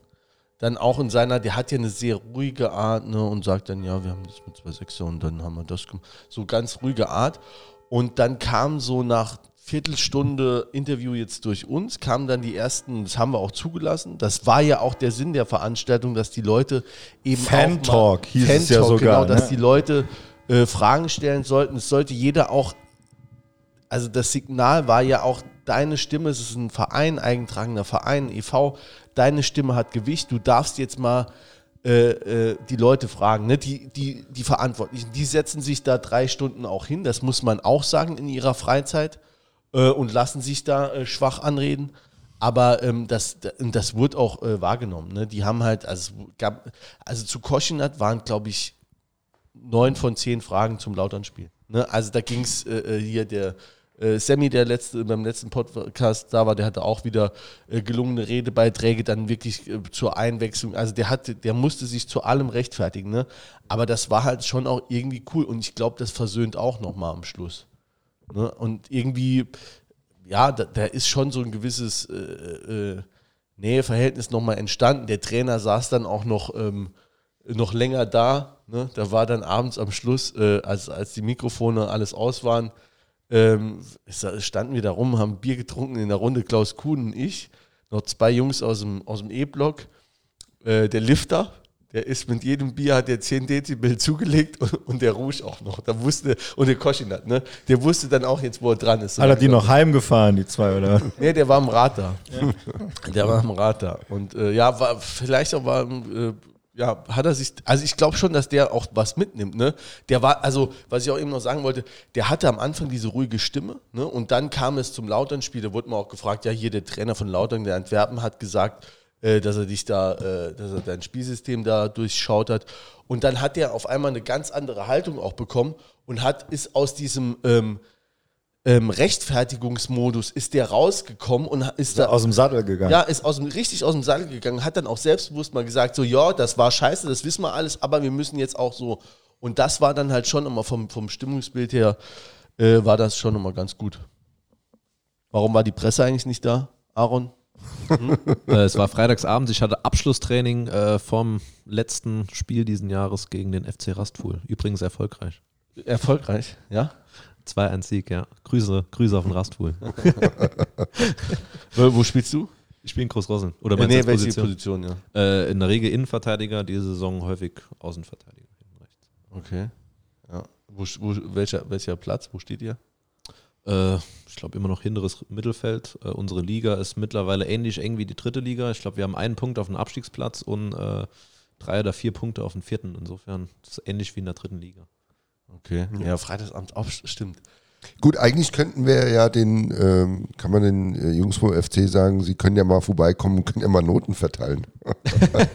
ich, hatte, äh, ich hatte ein bisschen Panik, wir waren auch noch relativ lange im Pokal dabei, dass wir einen FC, in, in FC ziehen. Das wäre dann bei uns ein Großrosseln auf der roten Erde gewesen. Vielleicht hätte der Saarlandliga auf roter Erde. Verbandsliga. Verbandsliga. Verbandsliga. Ja. Echt? Saarlandliga geht auch noch auf roter Erde, ja. Hat Platz. Immer Ach, von. Echt? Aber ja. hat keiner, oder? Hat doch fast keiner mehr. Ich dachte heute auch jetzt jeder Verein mittlerweile. In der äh, Saarlandliga, ich glaube, Ottweiler Steinbach hat, glaube ich, noch einen harten Platz. Ich glaube, das ist der letzte Verein. Bei uns in der Liga, in der Verbandsliga Südwest sind es noch ein paar. Ach krass, okay.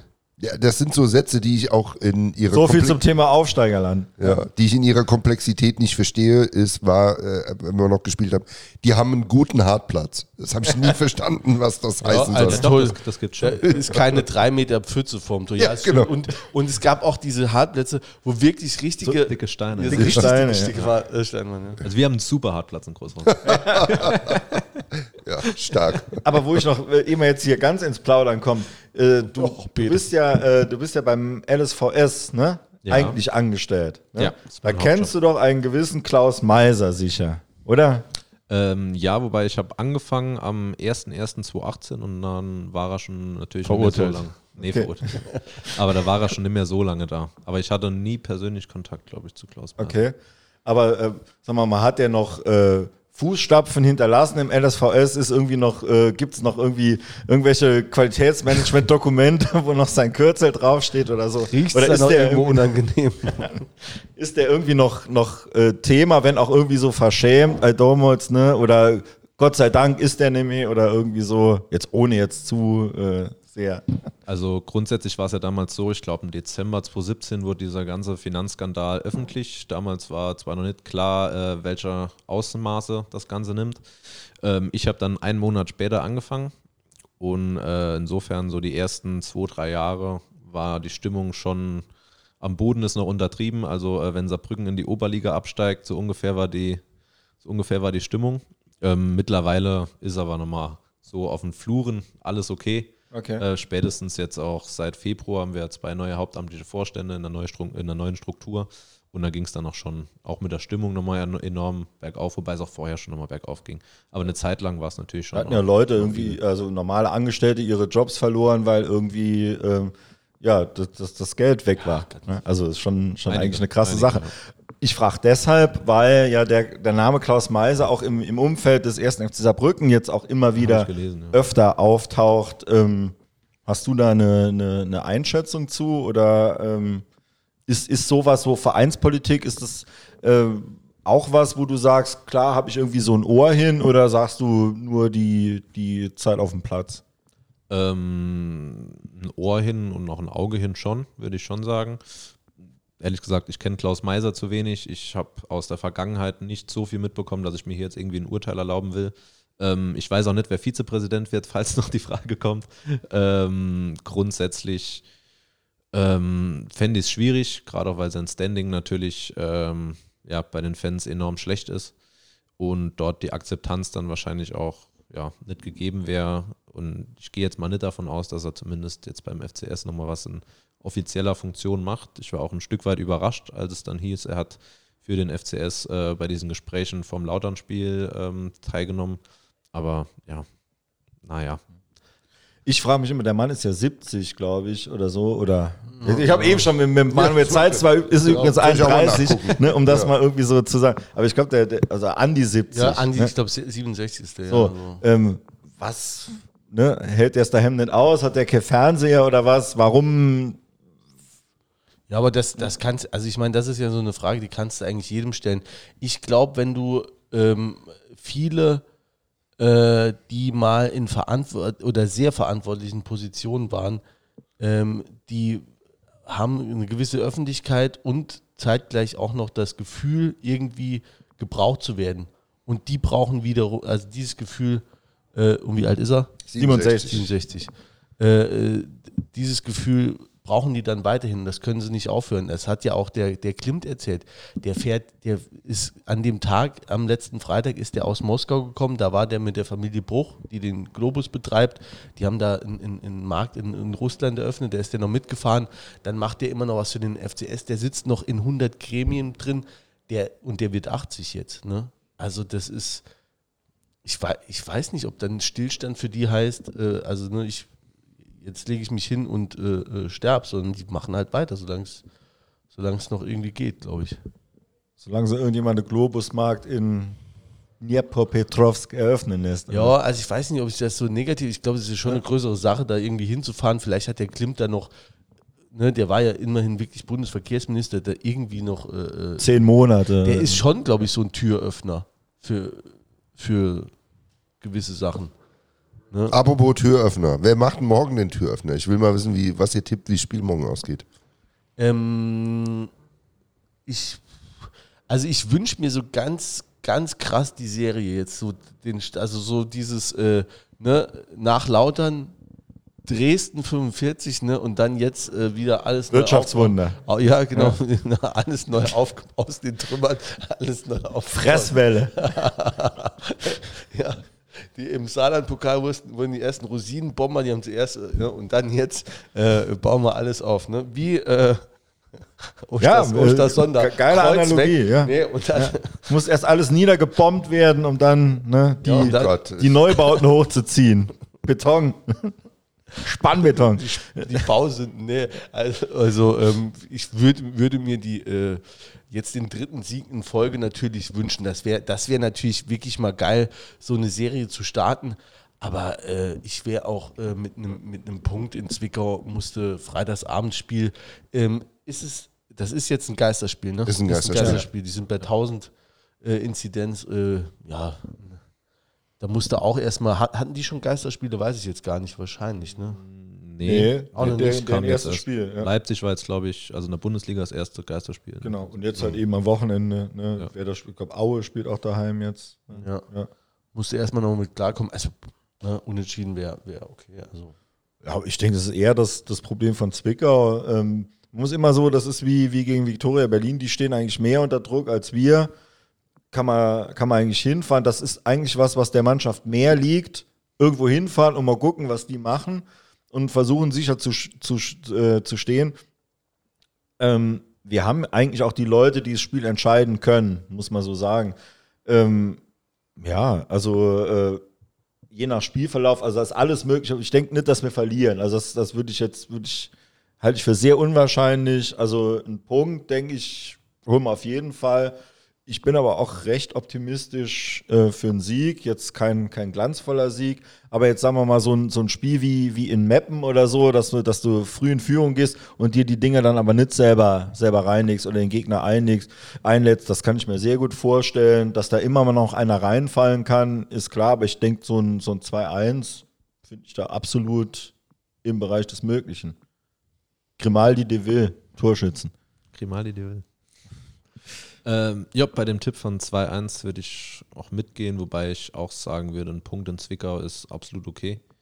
Ähm, ich meine, die sind seit neun Spielen ungeschlagen, die spielen äh, eigentlich so immer die mit dieselbe Art Fußball, extrem kompakt, spielen ja zumindest seit ich sie je gesehen habe, gefühlt äh, immer ein 4-4-2, relativ tief, äh, so eine ähnliche Spielanlage wie Saarbrücken mit einem Zielspieler vorne. Auch wenn Ronny König jetzt letzte Woche auf der Bank ges äh, gesessen hat. Aber es wird mit Sicherheit kein Leckerbissen, habe ich ja eben schon mal gesagt. Ähm, ja, 2-1 würde ich mitgehen. Aber keins der schönen Sorte. Ja, ich weiß nicht, ob ich einen Tipp abgeben soll. Ne? Ich habe auch vorher lauter einen Tipp abgegeben. ja, kann man die Folge ja mal anhören. ja, stimmt, da warst du. Ich wäre schon zufrieden, weißt du, die, äh, ja, wir haben ein richtiges Stadion, Zwickau, oder? Ich fand dann Ferl, das war ja in Lotte, das war so typisch nochmal irgendwie die Kamera so tief, ne, weil es keine richtige Tribüne gibt und dann das Flutlicht, ich fand saudunkel. Also das war dann irgendwie so richtig so ein, so nochmal so wie so ein Regionalliga-Kick, war ja auch gegen Lotte, haben wir ja oft genug gespielt in der Regionalliga. Also finde ich immer furchtbar, das sehen zu müssen. Zwickau sieht Ähm, so ähnlich aus wie unseres.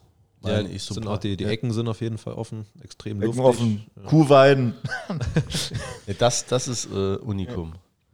Also ich fände es gut, wenn sie, wenn sie es morgen machen würden, weil das, ich finde, das ist immer so ein bisschen der Charaktertest, ne? Can you do it on a cold night in Zwickau? Ja. Ne, Im ähm, Hochinzid in der Hochinzidenzgebiet. Und ähm, da, das sind, äh, ich finde, wenn du da Punkte holst und wenn du siegst, das sind so ganz, wicht, ganz wichtige Siege, äh, die du holen musst. Mein Mikro oder mein Kopfhörer. So, jetzt geht er wieder. Ähm, die sind extrem wichtig. Das sind so Punkte, die stehen dir am Ende der Saison gut, weil das sind die Mannschaften, die du schlagen musst. Definitiv. Ja, und es wäre halt krass, also wirklich an drei Siege in Folge. Ich weiß gar nicht, ob es das in der Liga jetzt schon so oft gab, dass eine Mannschaft wirklich dreimal in Folge gewonnen hat. Ja, ja, laut dann leider. Ja, stimmt, ja. Ja, ähm, ja ansonsten äh, würde ich sagen, wenn man. Dein Tipp? Ja, habe ich ja gesagt, so, ich, also ich wäre mit einem Unentschieden einverstanden. Ne? Ich, ich freue mich, also, also auch so ein dreckiges 2-1 wäre wär saugeil. Ne? Also wirklich dreckig da oben, äh, schlechtes Wetter, jetzt alles richtig. Abgefälschter ja, Schuss. Ja, genau sowas. Ja. Das, das äh, fände ich, fänd ich ganz cool. Ansonsten ähm, gab es heute ja, äh, wie ich es jetzt mal direkt bewerte, äh, ja erfreuliche Nachrichten. Ich habe damit gerechnet, dass die die Stadien jetzt ganz dicht machen äh, war deswegen ähm, halbwegs erleichtert. Ähm, vielleicht können wir da noch ganz kurz so als, als äh, ähm, am Abschluss drüber sprechen. Ähm, die, also die neuen Beschlüsse sehen ja vor, dass das Stadion 30 bis 50 Prozent ausgelastet sein kann bei maximal 15.000 Zuschauer. Wer, wer legt das fest? Die, äh, Landesregierung. Die Landesregierung. Wer, wer die, ja, okay. Und ich glaube wahrscheinlich, gut, der FC hat sich direkt schon geäußert. Die wollen natürlich, äh, der FC sagt, wir können das, äh, ein Hygienekonzept umsetzen. Wir wollen, äh, wir wollen die maximale 50, ja.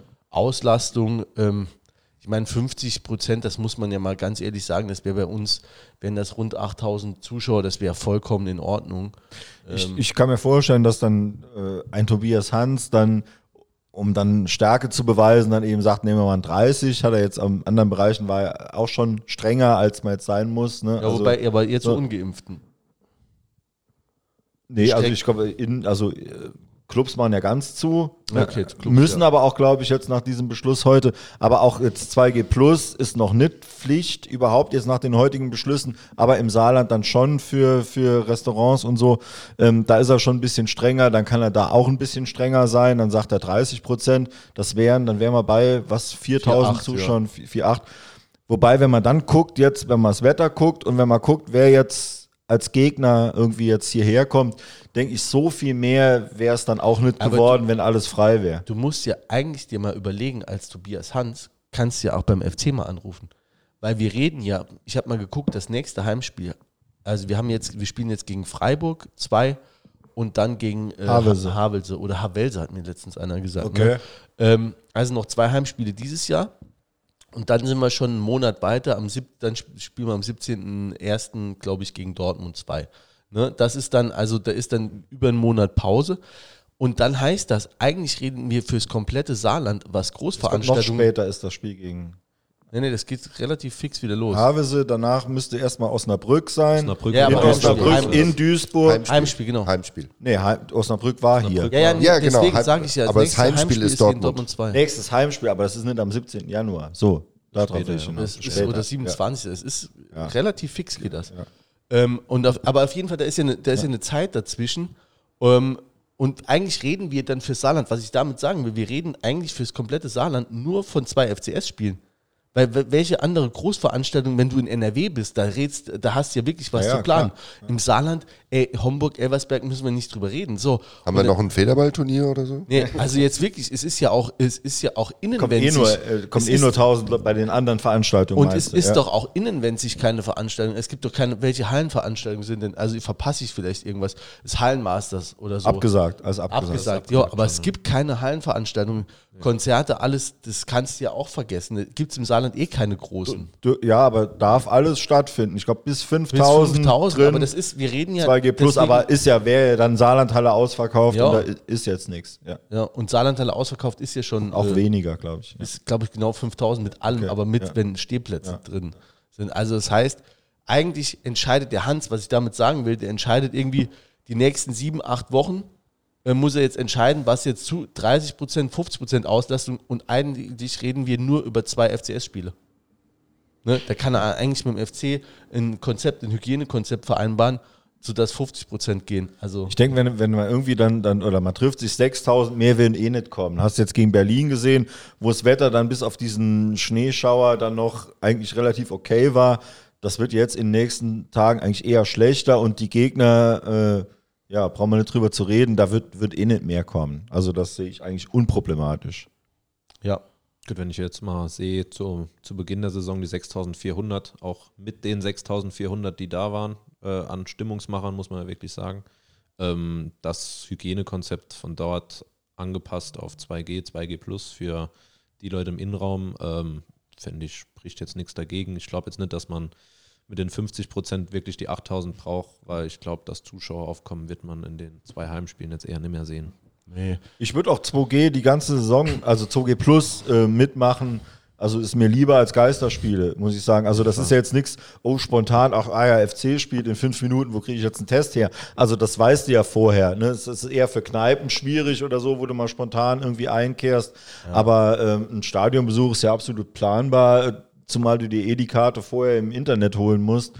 Ähm, Fände ich jetzt auch 2G Plus, äh, wenn man dafür sagt, okay, es dürfen halt eben ein paar Leute mehr oder es dürfen sicher überhaupt Leute rein, äh, absolut was Ja, Gangbares. vor allem, wenn die, die Alternative ist halt Geisterspiel. Ne? Ja, und eben, die Alte, ja. und die, äh, ich meine, klar ist bei den Inzidenzen, ne, da kannst du jetzt lang drüber diskutieren, was man machen muss, aber wenn du da stehst mit viereinhalbtausend Leuten im Block äh, äh, wie gegen Lautern, das ist natürlich schon äh, äh, mollig da. Aber ähm, ein Geisterspiel, wenn sie das jetzt gemacht hätten, davon kommst du ja nicht mehr zurück.